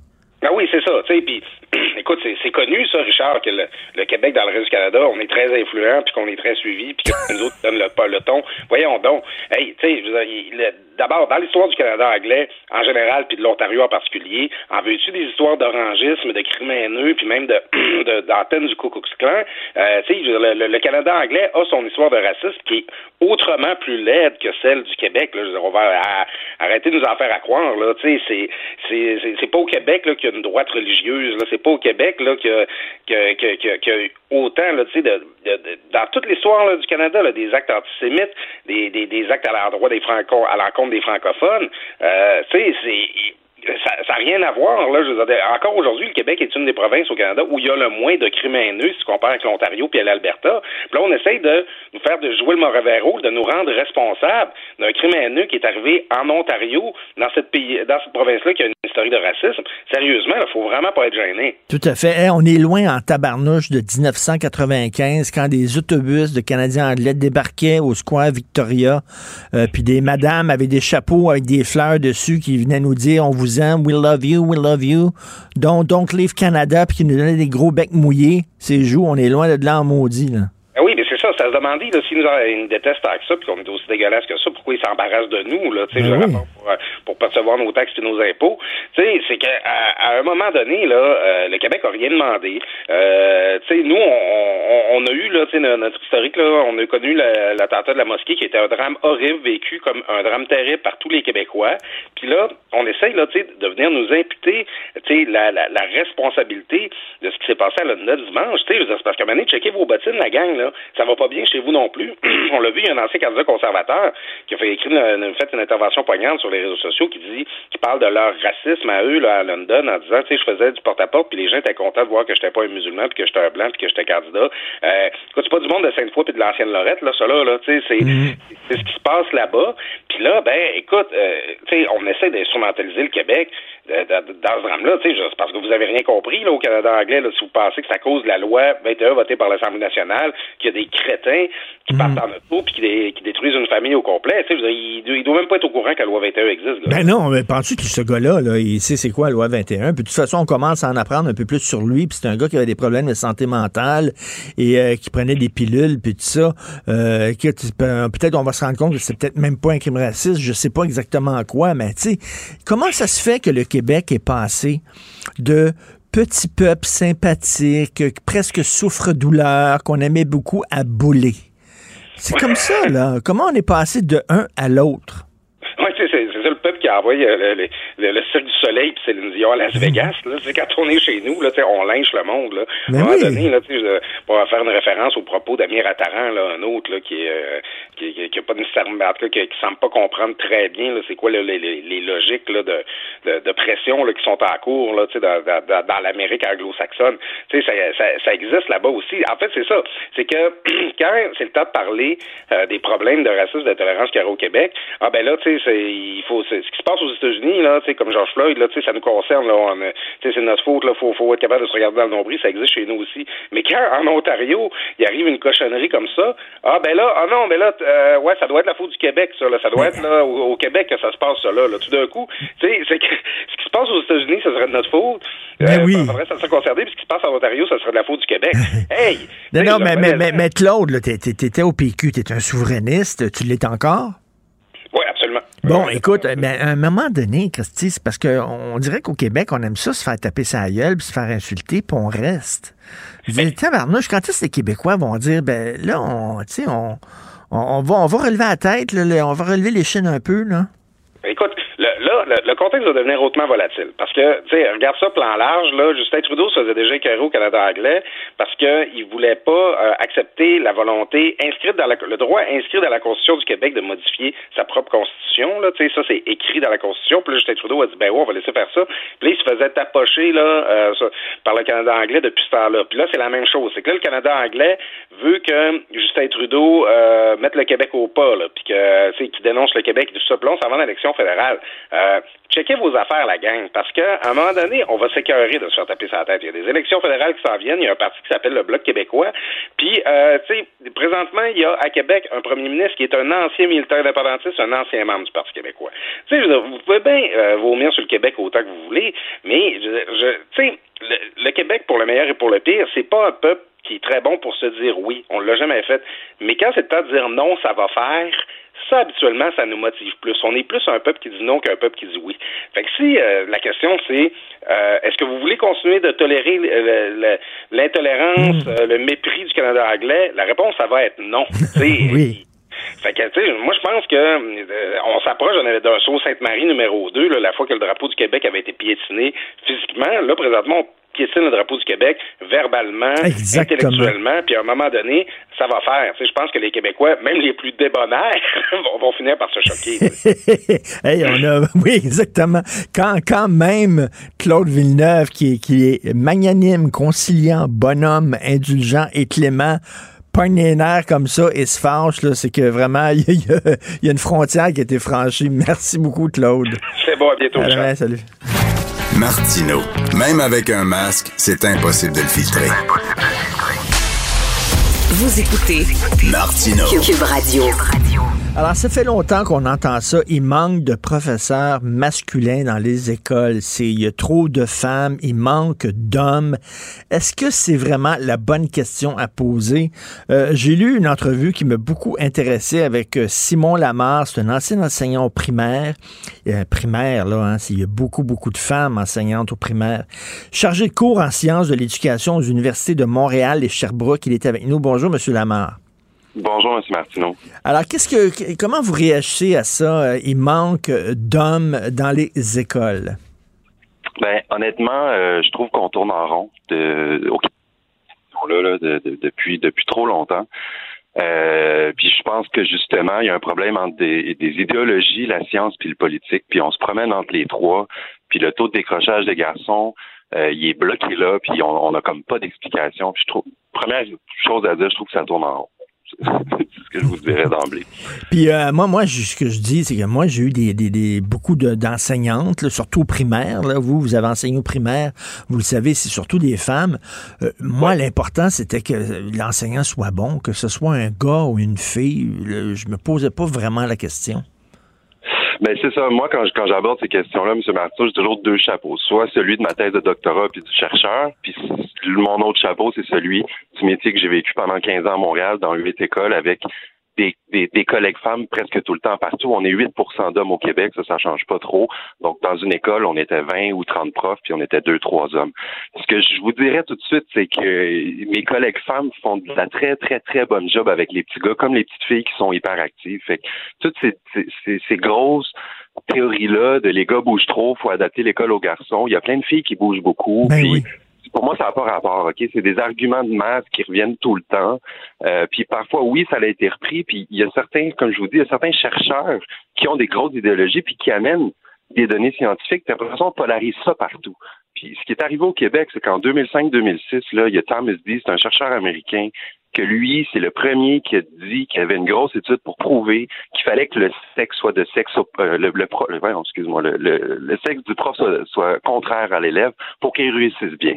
Donc, c'est le hmm. premier qui a dit que ça prenait des hommes pour les petits gars qui étaient en échec scolaire. Puis là, boum, on est, au Québec, il y a plein de gens qui sont sautés là-dessus, dont des mouvements peut-être que vous avez connus, Fathers for Justice, ou des mouvements un peu plus masculinistes. Puis là, c'est l'opposition masculiniste versus féministe les féministes ont un peu plus de données scientifiques, il y a des études sur le genre depuis longtemps et tout ça. Puis là, ça se promène entre les deux. Euh, puis moi, ben, quand j'ai fait ma thèse de doctorat, ben, c'était un peu pour dire on, on, va arrêter de dire que ça prend plus d'hommes, on va juste se poser la question qu'est-ce que ça change concrètement quand il y en a, tu Puis c'était ça mes entrevues, c'était de voir est-ce que ça change quelque chose, à quel niveau? Euh, puis là où mes résultats ont démontré que ça changeait quelque chose, ben c'est c'est dans le fait que les hommes font juste démontrer que il y a une reproduction des stéréotypes de genre. Puis c'est ça l'explication pour moi qui est la plus scientifique, logique, c'est que l'échec scolaire des garçons au Québec, ben, c'est en milieu défavorisé. Puis c'est ceux qui croient beaucoup aux stéréotypes de genre. Ça, c'est prouvé par Bouchard et Saint-Amand depuis 20-25 ans. Mais on l'utilise pas. C'est des, des, profs de l'Université Laval qui ont fait ça en 98. Ils ont fait une étude avec 2000 adolescents de 15 ans au Québec et ont réussi à démontrer qu'il y a 88 des garçons qui croient aux stéréotypes de genre contre 44 des filles. Et là, là, je vais expliquer aux gens dans la maison, les, ils doivent se demander c'est quoi ce stéréotype de genre à l'école, mais je vais expliquer, moi, quand j'étais au primaire, il y, a, plusieurs années de ça, euh, mes, mes, profs, c'était euh, des femmes et le directeur de l'école, c'était un homme. Et on, on, avait, on avait vraiment reconstitué à l'école la maman qui est gentille, puis si le petit garçon est pas fin, attends que papa arrive, il va te donner, moi, à l'époque, on donnait des coups de strap encore sur les mains. quand on était, ben, puis tu vas aller voir le directeur, puis là, je, ça, c'est comme si, attends que papa arrive de travailler, papa, il sera pas gentil comme maman. Donc, on a, on avait, c'était encore des stéréotypes de genre, la maman fine, puis le papa sévère. C'est ça. ça, ça a changé quand même au niveau des statistiques parce qu'il y, a deux, il y avait 20, il y a 20 ans, il y avait deux tiers des directions d'école qui étaient des hommes primaires secondaires. Là, c'est inversé. On a deux tiers des femmes qui sont en direction primaire ou hmm. secondaire. Il y en a un peu moins au secondaire parce qu'il y a encore ces stéréotypes-là que pour gérer une école secondaire publique à Montréal, des fois, on va davantage choisir des hommes. Mais ça, ça a changé. Puis même les profs au secondaire, ça s'est féminisé. Hein. Il y a 20 ans, c'était deux tiers d'hommes, un tiers de femmes. Donc, dans notre système d'éducation, là où il y avait des hommes, c'est-à-dire direction et euh, euh, profs au secondaire, ben, ça s'est complètement féminisé. Fait que ça, ça, ça se féminise de plus en plus c'est pas un métier qui attire les, hommes. Puis euh, c'est ça dans l'article, on me demandait est-ce que le fait d'augmenter les salaires. Moi, je suis convaincu que non. Je suis convaincu que non. Il n'est pas là le problème. Il est vraiment dans la, la, promotion qu'on fait au métier versus qu'est-ce qu'on associe. Ça veut dire quelqu'un qui dit à 15-16 ans qu'il veut enseigner au primaire, qu'est-ce que c'est un gars, qu'est-ce que ses amis vont dire selon les stéréotypes de genre versus celui qui dit je veux jouer dans l'impact de Montréal? Hmm. C'est aussi simple que ça. Hmm. C'est aussi simple que c'est pas valorisé, c'est pas c'est dans les mentalités, puis c'est vraiment la prégnance des stéréotypes de genre. Ça commence où? Ça commence à la maison, puis c'est beaucoup le cercle des, des, des amis, la socialisation des pères Mais, mais regardez, là, un, gars, un gars qui décide, qui dit Moi, je reste à la maison, on vient d'avoir un enfant, puis c'est moi qui vais rester à la maison, je vais s'occuper de l'enfant. Ma femme va aller travailler parce qu'elle fait un meilleur salaire que moi. Euh, le gars, il est perçu bizarrement par ses chums. C'est ça. Puis, puis c'est comme si on s'en rend plus ou moins compte, toute cette question-là des stéréotypes de genre tu demandes à des enseignants, tu demandes à tout le monde, est-ce qu'un homme et une femme, ça gère sa classe de la même façon? La grande majorité vont donner des discours très convenus de, ben oui, c'est une question de personnalité, il n'y a pas de différence. Mais dans les faits, moi, mes entrevues puis mes observations dans les écoles, mes données, montrent qu'il y a énormément de stéréotypes de genre, mais on les reconnaît pas au grand jour. On est tellement dans une société où on prend l'égalité. Ben, donnez des exemples de stéréotypes de genre, par exemple. Des exemples de stéréotypes de genre, ben, beaucoup dans les relations, euh, je dirais profs et parents d'élèves. OK, moi, j'ai comparé favoriser, défavoriser pour voir est-ce que les parents d'élèves vont aborder les hommes et femmes enseignants de la même façon. Or, j'ai, j'ai pas fait 50 écoles. Mon, étude, elle est petite. Fait que c'est dur de généraliser. Il faut que je le dise pour euh, le bien de la science. Mais mes données, aussi petites soient-elles, ont démontré que les parents d'élèves vont moins carrément respecter ou écouter des femmes enseignantes à côté d'un homme enseignant qui va dire la même chose sur le même élève. Donc, oui, qu'on soit favorisé ou défavorisé, j'ai pas aucun. J'ai fait une dizaine d'entrevues avec des hommes. Il n'y a personne qui se fait remettre en question sur ses pratiques. Combien de collègues femmes se font critiquer euh, par, par des parents d'élèves, que les parents soient hommes ou femmes. Là? Donc, mon point, c'est que les hommes, on, est mieux traités, on est mieux accueillis, on est, on nous remet pas en question quand on donne une punition ou quand on donne une note à un élève. Hmm. En 15 ans de carrière, on m'a jamais remis en question. C'est pas parce que je fais peur puis quoi que ce soit, là. mais y a les parents osent pas. OK, mais envers les femmes, ils vont se permettre d'aller mmh. chialer à la direction, d'aller remettre en question de ça j'en ai vu dans, dans mon dans, mes entretiens. Sinon, c'est que c'est pas toujours mal intentionné ou méchant. L'exemple justement de dire Hey, je me suis forcé, euh, comme j'ai dit dans l'article, on va faire un examen sur le football, les garçons, vous allez être contents ça, c'est pas mal intentionné, mais tous les petits garçons qui aiment pas le football, puis qui aiment les papillons, puis les étoiles, ils se sentent pas concernés. moi, moi, moi, je, détestais le sport. J'étais super mauvais en sport. J'étais tout le temps le dernier choisi quand c'était le temps de faire des équipes de ballons chasseurs. Puis quand j'entends ça, là, dire, ouais, mais quand on va, quand on fait faire du sport, on va intéresser les petits gars, ben, certains petits gars, mais pas tous les petits gars, tu sais. Puis, puis si, si je vais plus loin dans la réflexion, qui, qui, qui pense que c'est un problème de former les enseignants à la question du genre, à part Ici, c'est clairement pas un problème, ça a été mentionné par le Conseil du statut de la femme en 2016. Ils ont recommandé que le ministère de l'Éducation crée un cours obligatoire sur la formation au genre à l'école. On, ne l'a pas. Bon, il y a un programme d'éducation à la sexualité qui est un peu contesté. La France, la Suisse, la Belgique, ça fait deux semaines que je regarde ces données-là puis que je, travaille un article là-dessus. Ils ont essayé. En France et en Belgique, ça passe pas. La, la Suisse, c'est le seul endroit où on accepte de former les profs au genre. Puis c'est aussi qu'il y a beaucoup de résistance des futurs profs et des profs sur la question du genre. Ils vont tous dire spontanément, mais on traite nos élèves de la même façon. C'est pas vrai qu'on a des stéréotypes de genre. Donc, s'il n'y a pas de problème, pourquoi on va agir sur une situation où il n'y a pas de problème? C'est là que je vous dis que ça tourne en rond entre telle idéologie, tel mouvement politique, mmh. tel ci. Au final, on regarde les statistiques, on va se les redire ensemble. On a 25% au Québec de garçons qui réussissent moins bien qu'en Ontario puis c'est le même pays, puis c'est pas des magiciens à côté là.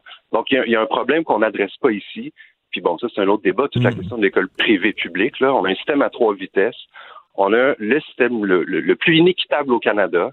Puis c'est pas parce qu'on a augmenté les salaires des profs que ça va régler ce problème. Non, mais, non, mais moi, je suis convaincu, là, je suis convaincu, là, je suis tout à fait d'accord avec vous, ça n'a rien à voir avec le salaire, c'est qu'un gars qui va s'occuper des jeunes enfants, c'est pas valorisant pour lui. Euh, c'est pas valorisant. On va laisser ça aux femmes. C'est pour ça que les femmes sont attirées par ce travail-là, mais pas les gars. Ça n'a rien à voir avec le salaire. Puis vous savez, là, M. Robert, justement, euh, j'ai su qu'il a pris l'article, qu'il l'a mis sur sa page Twitter pour dire c'était pas ma phrase, c'était celle de mon, mon collègue Peterson. Euh, ben, c'est la plus belle job du monde, venez la faire, tu sais. Fait il y a peut-être là aussi, moi, ça fait longtemps que je suis prêt à, à faire des campagnes de valorisation dans les cégeps, à prendre des profs gars qui aiment leur job pour aller parler à des gars puis essayer de dire bon, mais, mais pas pour pas pour régler la question du décrochage carrière des garçons, mhm. juste pour avoir un équilibre, juste mhm. pour avoir un équilibre parce que c'est souhaitable dans tous les métiers aujourd'hui. C'est d'arrêter de cette association là, mais pour que des fois il y a des garçons en milieu défavorisé qui vont plus se reconnaître un lien d'appartenance avec un homme, puis ça, c'est pas trop documenté, il faut faire attention, parce que comme je vous ai dit, il y a tout un mouvement féministe, puis l'enseignement primaire, c'est aussi la chasse gardée de, du mouvement féministe depuis longtemps. Là, oui, il faut respecter tout ce qui a été fait là, puis c'est pour ça que dans mon discours, je vais jamais dire euh, que, qu'un homme est plus capable de faire réussir un petit garçon. Ce qui est un peu le discours de M. Royal à l'Université Laval, que, que je que je salue au passage et qui, qui a fait un essai là-dessus. Je ne sais pas si vous connaissez M. Gédroy. Oui, ben oui, ben oui, tout à fait, tout à fait. mais il est assez bon. Mais moi, je ne partage pas vraiment euh, son point de vue, puis il est un spécialiste de l'adaptation Mm. scolaire, puis des difficultés des garçons, mais il n'est pas un spécialiste des rapports sociaux de sexe. Ça, c'est Isabelle Plante que vous avez reçu au franc-tireur à, à, à l'UQAM. Oui, non, Isabelle non. Plante, qui a une chaire- Isabelle Plante est la seule scientifique au Québec en ce moment qui travaille sur la question du genre en éducation. Puis je suis tellement heureux qu'elle le fasse. là. Ben, très intéressant cette conversation-là avec vous, euh, Monsieur Simon Lamar. Euh, L'entrevue a été publiée euh, dans la presse, c'est bien ça? Oui, oui, oui, ça. oui, Dans oui. la presse, pour ceux qui veulent le lire, allez sur euh, Google là, et vous allez voir les, les propos de Simon Lamar. Merci beaucoup. Bonne journée. Merci pour l'invitation, c'est un plaisir. Merci, Simon. Bonjour. Pendant que votre attention est centrée sur cette voix qui vous parle ici, ou encore là, très loin là-bas, Celle de Desjardins Entreprises est centrée sur plus de 400 000 entreprises partout autour de vous. Depuis plus de 120 ans, nos équipes dédiées accompagnent les entrepreneurs d'ici à chaque étape pour qu'ils puissent rester centrés sur ce qui compte, la croissance de leur entreprise. Martineau, il n'y a pas le temps pour la controverse. Il a jamais coulé l'eau sous les ponts. C'est lui qui la verse. Vous écoutez Martineau. Cube, Cube Radio. Le, le commentaire de Luc La Liberté, une vision américaine, pas comme les autres. Luc, euh, on dit toujours, euh, on dit les États-Unis sont divisés comme jamais, mais je veux, je veux te raconter une anecdote là-dessus, OK? Oui. Euh, écoute, j'étais euh, journaliste à voir, je pense que j'étais rédacteur en chef à l'époque. On parle de 1992, donc il y a 30 ans. Arthur Schlesinger Jr., qui, était conseiller, un ancien conseiller du président John F. Kennedy, avait publié un texte, un livre qui est devenu un classique, en fait, de, de la, de- de la littérature politique aux États-Unis, The Disuniting of America. Et je l'avais interviewé, je l'avais interviewé, M. Schlesinger, pour le journal Parce que je trouvais sa thèse très différente. Il me disait, les États-Unis sont divisés comme jamais. On parle d'il y a 30 ans, Luc. Oui. Écoute, moi j'ai été fasciné. Un des grands plaisirs, je suis un peu comme toi, je pense. Un des grands plaisirs que j'ai quand je séjourne aux États-Unis, que ce soit pour le travail ou pour le pur plaisir, parce que j'y vais aussi par, euh, affection pour ce pays-là, euh, c'est de discuter avec les gens de tous les horizons possibles. Et ce que j'aime le plus, c'est rencontrer quelqu'un qui va à l'encontre de tout ce que je peux avoir comme idée préconçue, comme information, comme éducation. Et c'est souvent là où on arrive à les comprendre un petit peu mieux. Et je dis souvent à mes étudiants, ça fait des années, un quart de siècle que j'enseigne l'histoire des États-Unis. Euh, si vous arrivez à me décrire ce qu'est ce qu'on appelle parfois un Américain moyen, ben vous êtes meilleur que moi, parce qu'après 25 ans, j'ai bien de la difficulté à vous faire, moi, ce portrait de l'Américain moyen, tellement effectivement, le pays, il est fractionné. Et, et je voulais un peu t'en parler parce que souvent, quand on parle de fractionnement dans l'histoire américaine ou quand on parle de polarisation, euh, on avait comme deux grandes tendances. hein. Souvent, on parlait des régionalismes. C'est le cas depuis le 19e siècle, mais on parle des gens du Midwest, des gens de l'Ouest, de ce qu'on appelle la Bible Belt, hein, le Sud plus conservateur, ou encore ce qu'on considérait comme le, le foyer un peu du progressisme, le côte est, la côte est, une partie des, des Grands Lacs, le Nord-Est, euh, ou encore on allait parler souvent, puis c'est- c'est tout à fait euh, d'actualité encore, de la fracture entre la campagne et les villes, entre les zones rurales et les zones urbaines. Et en début de semaine, au travers de mes, mes navigations matutinales sur le web, euh, je suis tombé sur un article intéressant dans The Atlantic que j'aime toujours. Je fais Oui, toujours un petit ben détour oui. par, euh, par The Atlantic, peu importe que j'aime ou pas. Hum. euh, ils font encore des articles de fond plus régulièrement. Et là, c'est une approche qui me semble tout à fait nouvelle puis qui est intéressante parce que parce que pour un politicien ou pour faire l'unité du pays, ça ajoute à la complexité du tableau. Et là, on peut penser, bien entendu, campagne électorale, où on va disséquer les segments de la population. Donc, l'auteur de l'article dit, moi, les États-Unis, je les vois maintenant divisés en quatre. Et, En et c'est quatre. pas en fonction de la campagne ou de la ville, ou c'est pas non plus nécessairement en fonction des régions, même si on peut y associer des régions.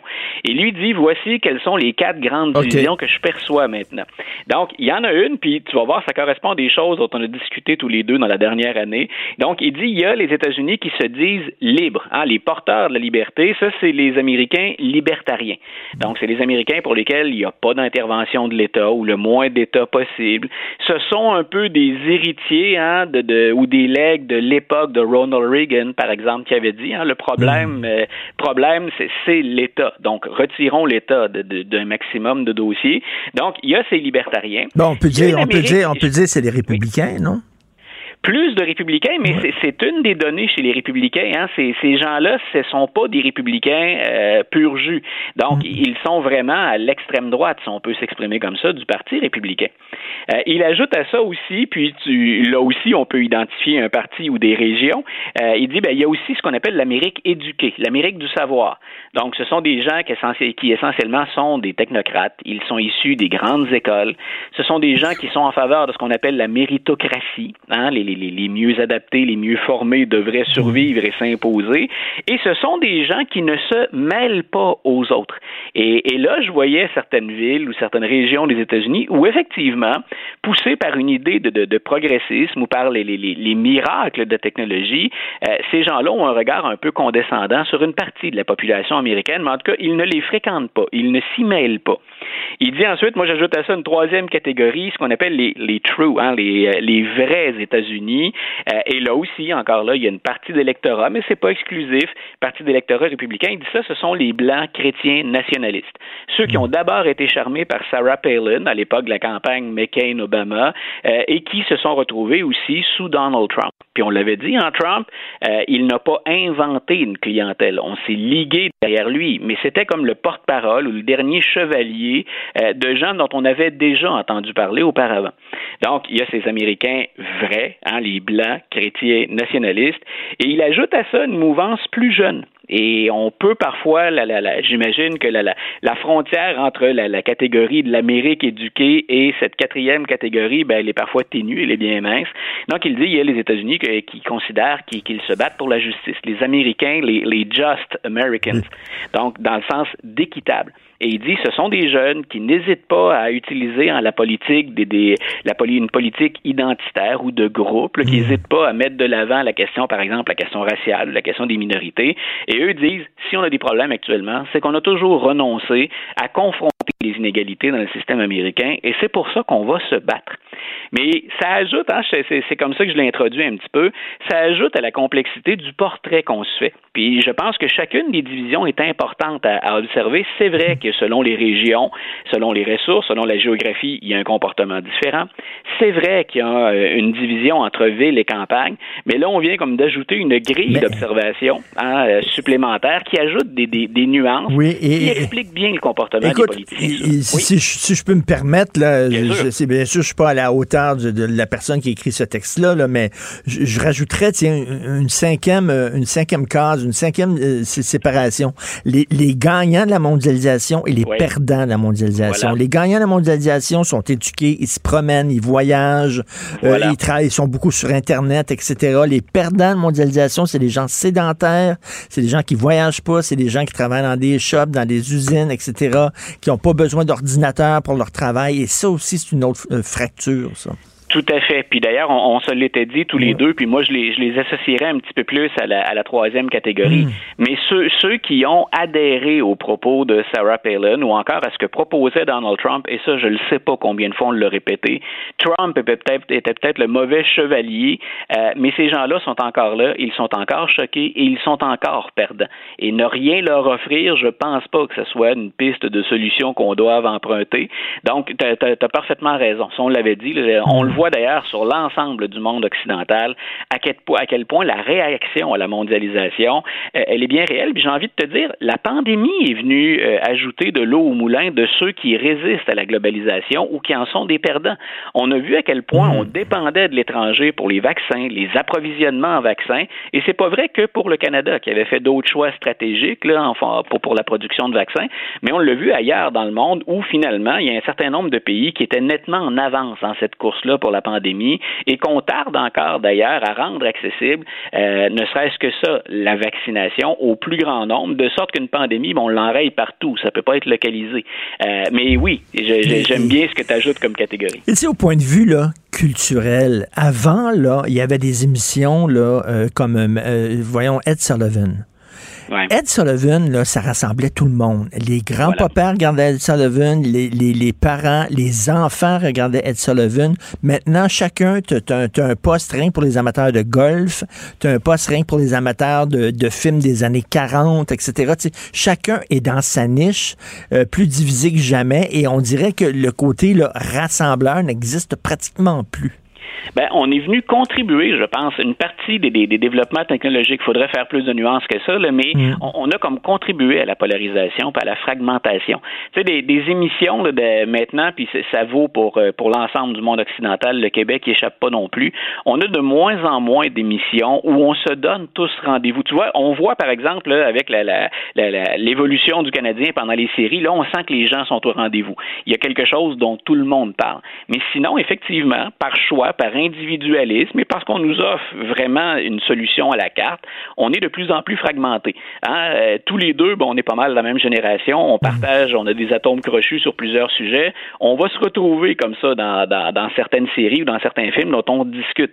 Mais des, des événements qui regroupent tout le monde, on avait beaucoup ça avant, de moins en moins maintenant. Sauf quand il y a un phénomène culturel comme cette année. Là, hockey étant, la popularité du hockey étant ce qu'elle est au Québec, mais ben là, je pense qu'il y a beaucoup de Québécois qui s'intéressent au parcours du, CH qui fait beaucoup mieux que ça à quoi on s'attendait. Oui, au Canada, on est encore, euh, au Québec, on est encore une grande famille. on peut avoir des émissions comme euh, Star Academy, tout le monde en parle, qui, qui peuvent tirer, euh, District 31, qui peuvent tirer à un million, un million et demi. c'est de plus en plus rare, ça. On a encore l'esprit grégaire au Québec, là. Un petit peu, mais tu vois, chez les jeunes, parfois je, leur parlais, je me disais, ben, on va chercher les sujets d'actualité et de plus en plus, pour être capable de les rejoindre avec des exemples concrets, ben, j'écoute des, des euh, j'écoute des choses sur plusieurs plateformes puis beaucoup d'émissions différentes, de sorte que je peux aller chercher un peu tout le monde. Tu vois, ils sont moins les jeunes au rendez-vous pour tout le monde en parle, parfois pour Star Academy, hmm. dépendamment de, de, qui est là puis de la tournure que ça prend. Donc, on, est quand même, nous, ici, dans hmm. cette réflexion-là, même si on a effectivement nos grands rendez-vous. Quand on a aujourd'hui, en 2021, qu'on tape le million de codes d'écoute, euh, c'est intéressant comme phénomène. Tout à fait. Mais merci. Toujours intéressant de te parler, Luc. Une bonne journée. Une bonne fin de journée, Richard. Bye. Pendant que votre attention est centrée sur cette voix qui vous parle ici, ou encore là, tout près ici, très loin là-bas, même très, très loin, Celle de Desjardins Entreprises est centrée sur plus de 400 000 entreprises partout autour de vous. Depuis plus de 120 ans, nos équipes dédiées accompagnent les entrepreneurs d'ici à chaque étape pour qu'ils puissent rester centrés sur ce qui compte, la croissance de leur entreprise.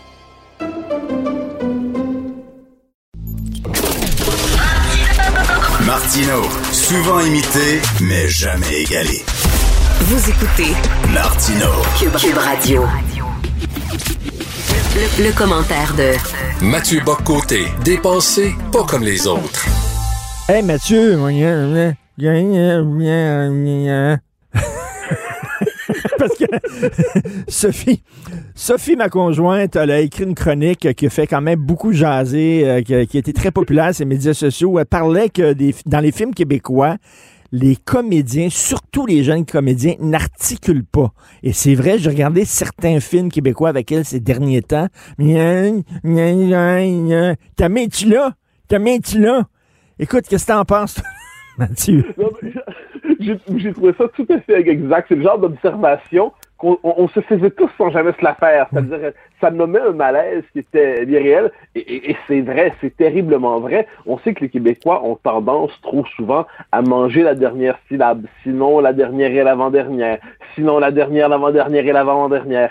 Et là, je, disais ça, je me disais, elle met le doigt sur quelque chose, lorsqu'on n'est plus capable d'articuler correctement, de parler correctement, eh bien, c'est qu'on devient tout simplement inintelligible. Alors, entre nous, on en vient probablement être capable de se repérer, de se reconnaître. On est capable de s'entendre, de se comprendre parce qu'on est habitué à nos codes. Mais ce qui est assez fascinant, on aime reprocher quelquefois aux Français de ne pas nous comprendre lorsque nous parlons, de nous sous-titrer lorsque nous parlons. Euh, moi aussi, je leur reproche, on s'entend, ça m'énerve quand on nous fait le coup. Il n'en demeure pas moins qu'il y a quelque chose de vrai dans cette idée que le, quelquefois, les Québécois, avec notre manière de parler, et ça va en s'amplifiant, a tendance, on dévore tellement les mots, on prononce tellement peu, on articule tellement peu qu'on en devient quelquefois incompréhensible. Donc je trouvais que c'était une observation très fine et je ne peux m'empêcher de faire le lien entre ça et plus largement notre, notre évidemment l'éducation, c'est-à-dire comment l'école, d'une manière ou de l'autre, transmet la langue française, notre rapport à la littérature aussi, notre rapport à la littérature, parce que quoi qu'on en pense, si on apprend sa propre langue à travers la littérature, si on l'apprend à travers les grandes œuvres, si on l'apprend aussi à travers les exercices de diction, si on l'apprend aussi en faisant du théâtre de temps en temps, eh bien, ça finit par former minimalement notre capacité de nous exprimer. Mais si on se contente quelquefois des borborigmes provinciaux, disons ça comme ça, eh bien, le, le résultat, c'est que finalement, le français québécois devient presque euh, incompréhensible. J'ajoute une chose, je condamne pas du tout un instant ici ni l'accent québécois, ni euh, les mots proprement québécois. Moi, il y a des termes que j'aime beaucoup ici, asteur, de que et puis je pourrais multiplier les exemples, mais ce n'est pas de ça dont on parle ici. La critique de Sophie visait quelque chose de fondamental, non pas notre accent, non pas nos propres mots, mais le fait tout simplement que la langue devient incompréhensible et ça c'est porté dans les œuvres culturelles. Donc la norme culturelle est ainsi présentée et toujours au nom de l'authenticité. Hein. C'est particulier. Euh, dans les années 80, quand on est début 90, quand on a commencé à intégrer des sacres à la télévision, c'était très bien. C'est au nom de l'authenticité. C'est vrai, il fallait quand même que le parler télévisuel puisse représenter un peu la manière qu'ont les Québécois de parler. Le problème, c'est qu'au nom de l'authenticité, on en vient à n'importe quoi. Et là, au nom d'aujourd'hui d'un parler qui se, se, voulant authentique, mais qui n'est que relâché, eh bien finalement, c'est la langue qui, qui, est en train de nous échapper. Et là, je le souligne, hein, c'est pas le fait qu'on soit incompréhensible pour les Français. C'est pas ça du tout. Là. On sait que les films québécois sont traduits, sous-titrés en fait en bon français lorsqu'ils sortent en France. C'est pas ça. Là. On est rendu maintenant inintelligible, incompréhensible à nous-mêmes. Et là, des fois, euh, on, dirait que les films québécois devront être sous-titrés pour nous, ici au Québec. Non, mais c'est fondamental ce que tu dis là, parce que j'ai l'impression que, d'une certaine manière, nous sommes en train de dévorer notre propre langue. Alors, puis je je dis pas ça pour nous accabler. Euh, J'aime pas accabler les Québécois en général. De, l'autocritique, oui, l'accablement, non. Mais le fait est qu'on est en train effectivement de devenir incompréhensible pour nous-mêmes. Et on a envie de, il y avait une formule quand on était plus jeune, je sais pas si elle existe encore, mais c'était euh, articule quand tu jappes. Oui, la formule était, était assez brutale, mais il y a quand même du vrai là-dedans. Et, moi, ce qui me frappe, c'est lorsqu'on a le souci d'articuler. Lorsqu'on a le souci de s'exprimer adéquatement, correctement, lorsqu'on a le souci du mot juste ici aussi, c'est souvent vu étrangement comme une forme d'appartenance diminuée à la société québécoise, au peuple québécois. Il y a toujours cette idée que plus la langue est maîtrisée, moins l'appartenance au Québec est authentique et sincère. Plus la langue est maîtrisée, plus elle est exacte, plus elle est riche, plus c'est le signe d'une appartenance à un code extérieur. Soit qu'on est français, soit qu'on est africain, euh, soit qu'on vient de n'importe où ailleurs, mais un Québécois québécois, laissé à lui-même, est censé, d'une manière ou de l'autre, s'exprimer dans son espèce de, français bouilli. Et euh, alors, je, je dis pas ça pour, encore une fois pour nous faire notre procès, je dis pas ça pour nous maudire, mais je me dis que la reconquête de notre propre langue passe aussi par cette reconquête, par le détour de la littérature, par le détour du théâtre, par le détour d'une correcte articulation. C'est la possibilité de se faire comprendre, et ça, je l'ai souvent dit, pensé, écrit.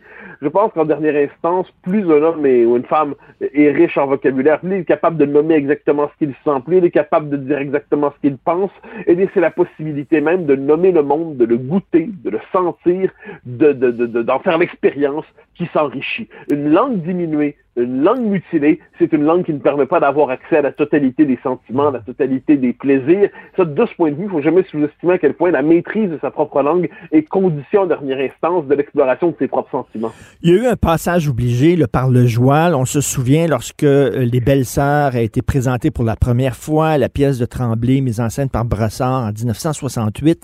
Avant, au théâtre, c'était Jean-Louis Roux, c'était l'accent comme ça français, le théâtre et tout. Était arrivé Tremblay avec la langue joual, la langue québécoise, on s'est reconnu tout ça. C'est un passage obligé, mais même Michel Tremblay disait, fallait un moment donné en sortir. Et souviens-toi, Robert Charlebois, dans les années 80, qui avait créé une très grosse controverse, il avait annoncé qu'il cesserait de chanter en joual. Et il avait fait ça dans une chanson. Écoute, attention, là, je vais chanter, là, mais euh, moi ne plus chanter, en créole, plus jamais chanter, en créole, pays trop petit pour gagner sa vie, moi ne plus chanter. Ce qu'il disait dans cette chanson-là, c'est qu'à un moment donné, ben là, je vais chanter en français parce que le Québec, c'est trop petit pour gagner notre vie. Et on avait dit, oh, maudit français, tu te mets à genoux, etc., t'es snob, tu renies ta propre culture. Mais tu sais, le passage obligé du joual, c'est un passage, justement. Puis un passage, t'en sors. Oui, absolument. C'est-à-dire, moi, le, le en fait, en fait, moi, ça m'a toujours frappé la querelle du joual. C'est-à-dire, est-ce que par le joual, on décrit les expressions proprement québécois, euh, nos intonations, non? Est-ce qu'on décrit par là notre, euh, appelons ça, la saveur de la langue québécoise? Bon, peut-être. Si tel est le cas, ça, c'est pas trop, pas trop grave, mais c'est pas ça le joual. Le joual, c'est un français massacré, désarticulé. Le joual, c'est un français qui devient véritablement presque folklorique, étranger à lui-même, un français colonisé de l'intérieur, un français pour consommation locale seulement. Euh, oh, Gaston Miron avait une formule très juste, cela dit, euh, dans un, entretien qu'on peut retrouver sur YouTube. Il dit qu'on dise euh, joual, qu'on dise cheval, tant qu'on dise pas horse, c'est encore ça. Bon, OK. Mais je pense qu'effectivement, il y a eu un moment de, de, de où il fallait que la, la norme du français public se connecte minimalement euh, aux, mœurs québécoises. Ça, c'est ça, c'est tout un moment nécessaire, c'est tout un moment essentiel. Le problème, c'est d'avoir trouvé assez complaire. Et je pense que c'est Claude Jasmin qui disait, c'est un échange qui, qui m'a souvent été rapporté. Claude Jasmin se met à faire du voile lui aussi. Et sa famille lui répond, mais pourquoi tu fais du voile? Je veux dire, on t'a éduqué. On t'a pas éduqué pour que tu fasses du voile, on t'a éduqué pour que tu t'exprimes très correctement. Donc, il y avait une forme, on l'a oublié, mais de snobisme dans le voile de certains intellectuels, pas de tout. Je pense chez, chez, Michel Tremblay, c'est un authentique créateur qui a, qui a compris qu'une vérité se trouvait dans la langue populaire. Mais si on va au-delà de ces authentiques créateurs, la complaisance pour le joual, c'est devenu une paresse pour l'esprit. On en est venu à oublier que le français, dans toutes ses richesses et ses nuances, nous appartient intégralement. Il nous appartient et jamais d'aucune manière on ne doit y renoncer. Cette idée que les Québécois se renient eux-mêmes lorsqu'ils parlent très bien le français, euh, c'est quelque chose pour moi qui relève de la névrose. Euh, encore aujourd'hui, il y a quelques jeunes chanteurs qui disent je, je, je chante pas en français, je chante en québécois. Mais c'est quoi cette idée? dire qu'il y a une variété hmm. québécoise de français, ça va très bien. Il y a une variété, puis on peut, on peut faire décliner tout ce qu'on veut. Mais sinon, en dernière instance, c'est cette langue-là qui nous donne accès à l'universel. On oublie à quel point le français donne accès à l'universel, nous permet d'exister partout dans le monde. Mais encore, pour cela, faut-il être compris, ça ne veut pas dire qu'on doit renier sa québécitude, ça ne veut pas dire qu'on doit renier euh, des expressions bien de chez nous, ça ne veut pas dire qu'on doit renier euh, tout ce qui fait le propre du français québécois, mais euh, parler en tout remâché, parler en tout mutilé, parler en tout décomposé, c'est pas parler québécois, c'est tout simplement mal s'exprimer. Sophie, ma, mon amoureux, elle est née en France. Elle a passé toute sa jeunesse en France et son adolescence en France. Elle en a gardé un fond d'accent français. Lorsqu'elle est en France, elle passe pour une Québécoise, mais lorsqu'elle est ici, on lui reproche souvent, c'est quoi cet accent-là d'Outremont, un accent artificiel que tu te fais, etc. Elle se le fait reprocher, mais tu sais, elle, dit, ben, je m'excuse, mais c'est mon accent naturel, mais c'est drôle, on dirait pas ça de quelqu'un qui a un accent haïtien ou quelqu'un, on dirait que c'est raciste ou euh, euh, se moquer de quelqu'un qui a un accent italien, par exemple, mais quand tu as un accent français où tu parles bien, etc., ah, t'es, snob. Oui, ben, comme toujours, mais ça, c'est le, complexe d'infériorité des Québécois par rapport à la France. Hein. Ça, ça c'est, profond, ce complexe d'infériorité-là. On est toujours persuadé que les Français nous regardent de haut. Euh, je dis pas que c'est jamais arrivé. Je dis que nous aussi, on les regarde. En fait, c'est particulier parce qu'on a un complexe d'infériorité par rapport à eux, mais on a cherché à le convertir en complexe de supériorité délirant. Donc, qu'est-ce qui, qu'est-ce qui arrive? On aime se moquer des Français lorsqu'ils parlent anglais. nous, on parle bien anglais. Eux, ils le parlent très mal. Nous, on le parle très bien. Ensuite, on aime se dire, nous, on est ouvert. Nous, on est tolérant dire, ah, eux, ils sont euh, dans la laïcité républicaine exagérément fermée. Nous, et là, c'est nous, on, sait faire de l'argent. Il y a une forme qu'on a, on a voulu retourner historiquement un complexe d'infériorité en complexe de supériorité par la France. On a oublié que tout ça aurait pu se résoudre dans un rapport d'égalité, un rapport d'égalité tout à fait possible, euh, parce que nos deux peuples, nos deux nations ne sont pas seulement euh, cousins, ils sont peuples frères. Mais ça, il aurait fallu qu'on se délise de notre complexe d'infériorité de, coloniale par rapport à la France. Je, n'en désespère pas, cela dit, parce que je pense que plus les Québécois marchent vers la maturité politique, culturelle, intellectuelle, plus ce rapport d'égalité est possible. À tout le moins, je constate, par ma petite expérience, qu'un Québécois parfaitement assumé dans sa québécitude, euh, qui qui joue pas avec son accent, peut trouver un écho en France, et pas simplement pour parler de sa cabane au Canada. et euh, en terminant rapidement, je sais que dans quelques minutes, tu vas faire un enregistrement, une émission de débat à France Culture, l'extraordinaire émission réplique de Alain Finkielkraut, et, et je t'ai souvent entendu à la télévision française, à la radio française. Tu prends pas, tu prends pas l'accent français français, là, pour essayer de te faire comprendre quand même. Il n'y a, pas, a pas de différence entre le Mathieu Bocoté ici et là-bas. Ben, ben, bien sûr que non. Je, m'exprime comme je m'exprime. Si je suis occupé à me donner un accent, je serais pas capable de penser à ce que je veux dire. dire si je suis occupé à jouer un, autre rôle que le mien, moi, je, déjà, je tiens à dire ce que je veux dire, je veux le dire exactement. Je, le, alors, je le dis à, ma manière. Là, et si j'étais occupé à emprunter un accent, je ne sais lequel, euh, pour montrer mon appartenance à tel code, à tel arrondissement, à tel milieu, ce serait d'un ennui, ce serait emmerdant. Puis tant qu'à prendre un accent français, je préférerais prendre celui de Fernandel que de Paris. Je veux dire, au moins, il est plus chantant. Alors non, en la matière, euh, je, non, non, je, me contente d'être moi-même pour le meilleur et pour le pire. Certains diront pour le pire. J'espère que d'autres diront pour le meilleur. Merci beaucoup. Et euh, pour ceux qui ont de la difficulté à comprendre les gens qui parlent bien, on va faire une version comme ça à Cube Radio. Vous allez pouvoir l'écouter. Merci Mathieu. Bonne journée. bye bye.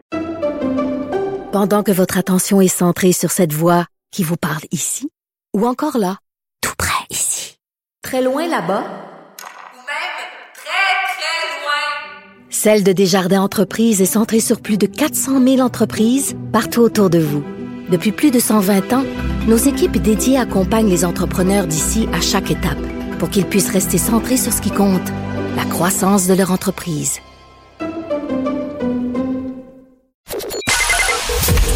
Joignez-vous à la discussion. Appelez ou textez le 187 Cube Radio 1877 827 2346. Le, le, commentaire de Emmanuel Latraverse. Des analyses politiques pas comme les autres. Emmanuel, tu as vu la première page du National Post. Non, Monsieur Singh, le Canada n'est pas un pays raciste. Oui, c'est euh, après tout le Québec bashing auquel on a eu droit dans les derniers jours avec euh, des liens obtus entre la loi 21 et euh, et euh, l'attentat tragique hmm. à London contre une famille musulmane, euh, mettons que c'est rafraîchissant d'avoir quelqu'un qui avait un regard sain et intelligent sur sur la question.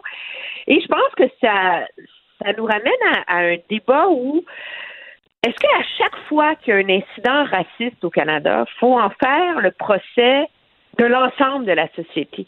Comme si une société pluraliste, inclusive, tolérante, comme la société canadienne et québécoise, ne, ne peut pas avoir des zones, euh, ce que Paul Larocque appelle des zones d'ombre, hmm. tu sais. Et, euh, et je trouvais ça très intéressant qu'il y ait comme une dose de, de, de bon sens là, qui, qui, qui revienne dans la discussion à ce chapitre-là. Mais ce qui est intéressant, c'est que quand c'est François Legault qui dit ça, hein? Hmm. Le Québec n'est pas hmm. raciste, là. Mais là, il se fait accuser là, de faire euh, de la, la du négationnisme, en fait. Euh, euh, et puis de se mettre la tête dans le sable, puis de poser, aborder les vrais problèmes de la société québécoise, etc. Mais parallèlement, un journal du Canada anglais est capable de mettre ça sur sa première page, parce que ça, ça vient comme Ah, qu'est-ce que ça fait dans le fond? Ça vient rassurer les mmh. Canadiens mmh. que leur modèle multiculturaliste demeure la solution à tous les problèmes d'inclusion et de tolérance dans la société. Oui, mais, mais, mais, mais il est allé loin, le Jiang Meeting. Il, a même voulu euh, dire que l'histoire des pensionnats, c'était la preuve d'un génocide, quoi.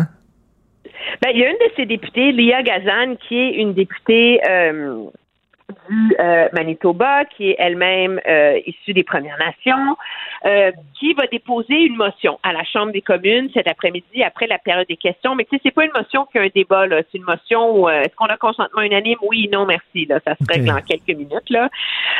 pour dire que les pensionnats sont un génocide. Point final.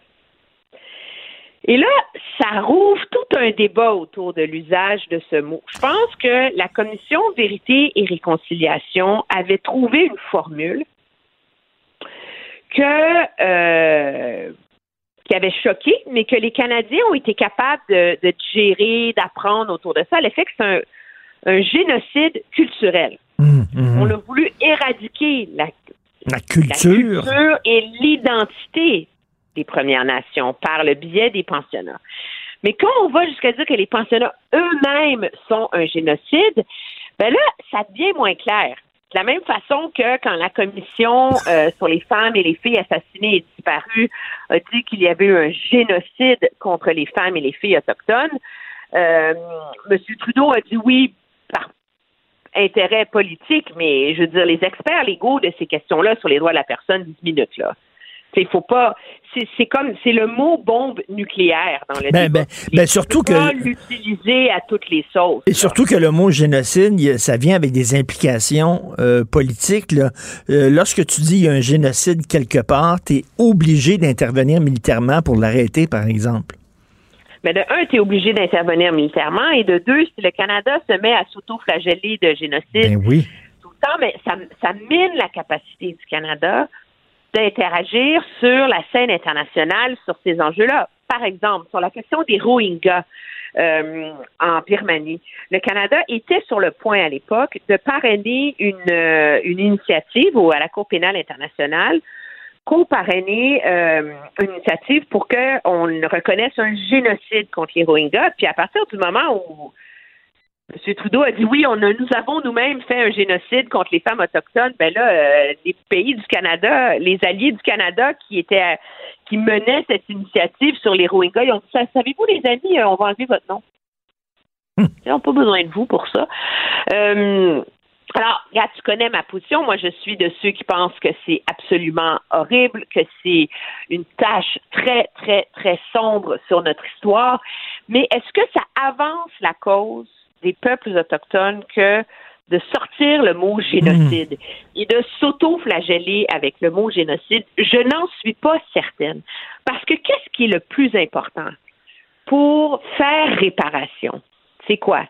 C'est de sortir la protection de l'enfance des mains de nos programmes de société blanche à nous avec nos règles et de leur redonner contrôle sur leur programme à l'enfance pour que des enfants autochtones ne soient plus placés dans des familles allochtones, des familles blanches à la ville qui parlent français, c'est à milieu de la réalité, qu'on arrête de déraciner des enfants autochtones, qu'on règle les problèmes d'éducation sur les réserves pour qu'il y ait des bonnes écoles avec des bons profs, que ces enfants-là aient un avenir, qu'on règle les questions sur les traités, leurs droits, la capacité d'exploiter les ressources naturelles sur leur territoire.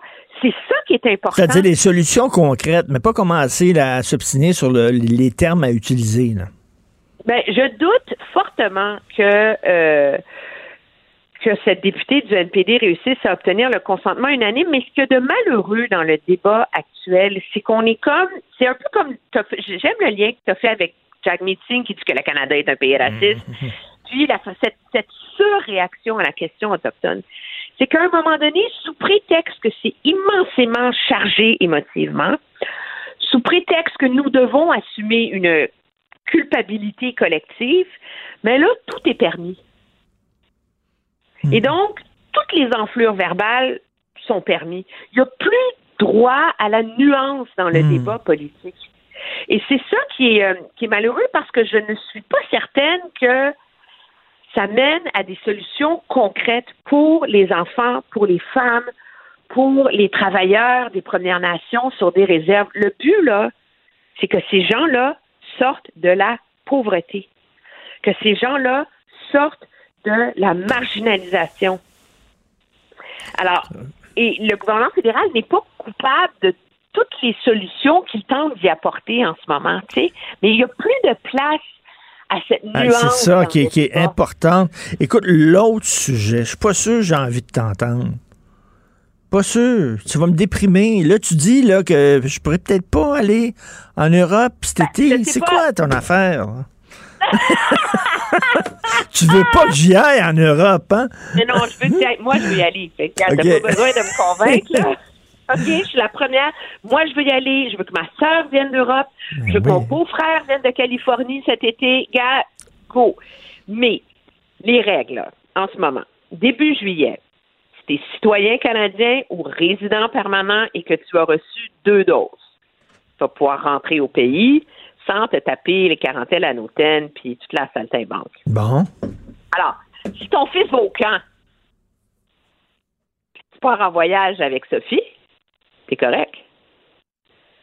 Est-ce que tu vas pouvoir revenir? Vous allez avoir eu vos deux doses. Ah, ça veut dire etc. mon fils n'aura pas deux doses.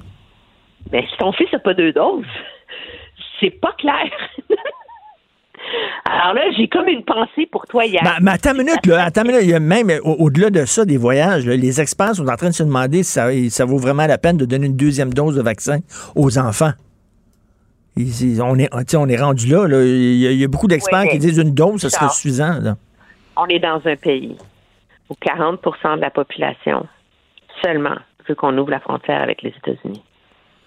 Mais, mais- m'a m'a dit quelque chose, m'a annoncé quelque chose. Si, si la, la- la seule affaire qui achoppe là, pour mon voyage en Europe, c'est mon fils de 13 ans qui n'a pas ses deux doses, euh, arrêtez-moi. Essayez de m'arrêter quelque part. Il va falloir m'enchaîner. OK, moi, y aller quand même, puis je vais revenir. Puis il n'y aura aucun. C'est pas vrai que quelqu'un va m'arrêter en disant Ton fils de 13 ans n'a pas eu sa deuxième dose, il va avoir le plus gros coup de pied dans le cul qu'il a jamais reçu dans toute sa vie. Mais tu pourrais lui lui donner ta deuxième dose en France oui. au début de ton voyage, puis là, tu serais correct. Alors, mais si tu veux voyager, Attends, moi, je te attends, dis, mets-toi sur ce problème Ben, Sophie, Sophie n'est pas contente, elle veut te parler, là. Non, mais Emmanuel, Emmanuel, moi, j'ai une solution pour Richard, c'est on laisse euh, notre fils à la maison, puis nous, on s'en va en Europe. Si c'est juste ça Ben, qui c'est nous ça que j'ai empêche. dit, inscrivez-le Ben au oui. camp, vous êtes correct? Alors, euh, c'est vrai que c'est. Mais c'est pas clair. C'est vrai que c'est pas clair. Ben, moi, je veux dire, dans ma lecture des règles, il faut avoir eu deux doses. Donc, je peine à imaginer que des enfants qui n'ont pas eu deux doses vont être épargnés de cette règle-là. Euh, alors, euh, mais bon, peut-être que les choses vont bouger d'ici là, mais c'est peu probable parce que l'inquiétude, c'est le variant Delta, comme on l'appelle maintenant. Ben oui. Ceux qui comprennent pas, J'ai- croisé, j'ai croisé Diane Lamar hier ici, puis elle m'a dit oublie pas le variant Delta. Je dis, OK. Le variant Delta, il est plus contagieux chez les, chez les enfants. Alors, les enfants sont plus à risque et la, une seule dose ne protège pas contre le variant Delta. Vraiment, c'est 30% c'est nul. Là. Alors, euh, moi, je pense qu'il faut, si vous voulez voyager, là, moi, je vous conseille de trouver des solutions. Bon, OK. Moi, je m'en vais directement à SAQ. Je vais aller acheter une bonne bouteille de vin blanc. je la cale, c'est l'heure du midi. Merci, Manuel. Très bien, Merci, au revoir. salut. Si je résume Le bien, t'es- un alcoolique, euh, père indigne, ça va pas bien ton Ah, affaire. Ouais, vraiment, je, je- je suis un personnage de réserve. De- ouais, le gros dégueulasse. C'est gros dégueulasse. Avec sa couche, la couille qui déborde. couille, Oui, là. oui, merci. Faut aller voir ça, de référence sur Google, vous allez trouver. Alors, comment ça va, 80. toi? Euh, on va euh, Tu me disais, tu me parlais tantôt de ta- la lutte que tu mènes jour après jour pour ne pas, Ne pas boire boire, de gin tonic. Pas sombrer dans la Dans l'alcoolisme. C'est une lutte. Ça- oui, de tous les jours. Parce qu'à un moment donné, arrive 5 heures, tu prépares le souper, tu fais Hum, Ah, il me semble que ça. euh. Puis là, tu as la saveur de soit du Manhattan ou du gin tonic ou, de- ou du vin, tu sais. Puis là, tu- non, pas ce Mais soir. Une bouteille Pas ce soir. vide et si vite arrivée. C'est écœurant. Prends pas de temps. Puis c'est pas Tu long. prends un verre en faisant la cuisine, Ouais. Deux verres en mangeant. Ouais, mais tu t'endors devant la télé, c'est pas mieux. En c'est- groulant. Ah en bavant. Euh, je- je- J'invite euh, Jean-Marc Léger à, à faire un sondage auprès des Québécois. La CAQ aime ça, les sondages, là. Oui. Ils ont mis beaucoup d'argent, là, quoi, 2 millions en sondage. Mais ils devraient faire un sondage euh, pour connaître l'opinion des Québécois euh, quant aux primes et bonis accordés aux dirigeants des sociétés d'État. Là, Catherine Dagenet de la SAQ, qui donne pas l'entrevue, là, elle s'abaisse pas à parler au monde, euh, fait 465 000 à peu près, 435 000, et vient d'avoir une prime de 65 000 à la SAQ, parce qu'il y a beaucoup de concurrence. Parce que c'est un méchant défi de faire de l'argent avec Ben la oui. SAQ. Ben oui. Écoute, un singe de course pourrait pas faire des pertes avec la SAQ. Les ventes en ligne, je pense, ont explosé de 130 Mais c'est quoi leur Ça prend pas compétiteur? un prix Nobel C'est- en économie. C'est le vin. euh, Mais ça a cheap. plus d'allure, ces primes-là, ces bonnies, que ce soit, que euh, Air Canada, euh, que ce soit l'Auto-Québec, que ce soit, tu sais, ça, ça a juste plus de sens. Fait que là, à un moment donné, ça va faire, mais la SAQ, faut pas toucher à ça, ça a l'air que c'est un acquis. En passant, ils ont des pensions à vie, ces gens-là, là. Eh oui. Ils devraient choisir soit la pension à vie, soit les primes et bonnies. Euh, fait que j'invite Jean-Marc Léger à faire un sondage là-dessus. J'ai pas l'argent de le commander, mais euh, je lance l'idée comme ça. Excellent. Euh, tantôt, on va parler d'un nouveau euh, projet pour euh, inviter les euh, gens d'affaires à, à recruter toutes sortes de monde, de toutes sortes de, de diversité, puis de LGBT, puis de tout ce que tu veux. Fait qu'on va parler de ça tantôt. Aussi, à 11 h on a Robert, Robert de monde. Hein? Toutes sortes de monde. Toutes sortes de monde. Pas juste des bonhommes blancs de 60 ans, là. non. Toutes sortes de monde. Des bonhommes blancs de 58 ans. Puis, porte-parole de la Coalition des citoyens, organismes engagés pour la sécurité ferroviaire au, au lac Mégantic, à lac Mégantic, ils ont trouvé des rails défectueuses. Un rail, une rail, un rail. Un rail. Défectueux, à la même place où il y a eu un accident Ben en oui. juillet 2013. Puis c'est quoi? C'est même pas le CP qui l'a trouvé. Fait qu'on va lui parler tantôt. Et à midi, euh, on va voir ce qui arrive avec euh, l'industrie touristique du Québec avec euh, Martin Soucy. Si on va, prendre des vacances en consanguin. Tiens, on va rester entre nous. On va rester, on va se faire des parties entre nous. Puis on veut pas voir les autres. La bulle. La, la bulle. parce La bulle, Pépin, la on- bulle. On, garde les frontières fermées. Oui. Hein? On va t'écouter. Ben, c'est Est-ce que tu portes aussi en bien, est-ce que tu portes aussi bien le rose qu'Alexandre? Alexandre porte bien le rose, je trouve. Est-ce que tu es capable de porter un chandail Oui. rose comme ça? Bon, ouais. Quand tu sais qui tu es dans la vie, là, oui. tu peux porter une robe, tu peux porter ce que tu veux. Regarde, j'ai du temps.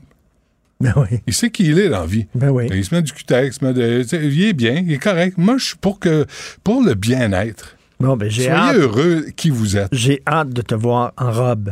Ça, la semaine prochaine. Très hâte.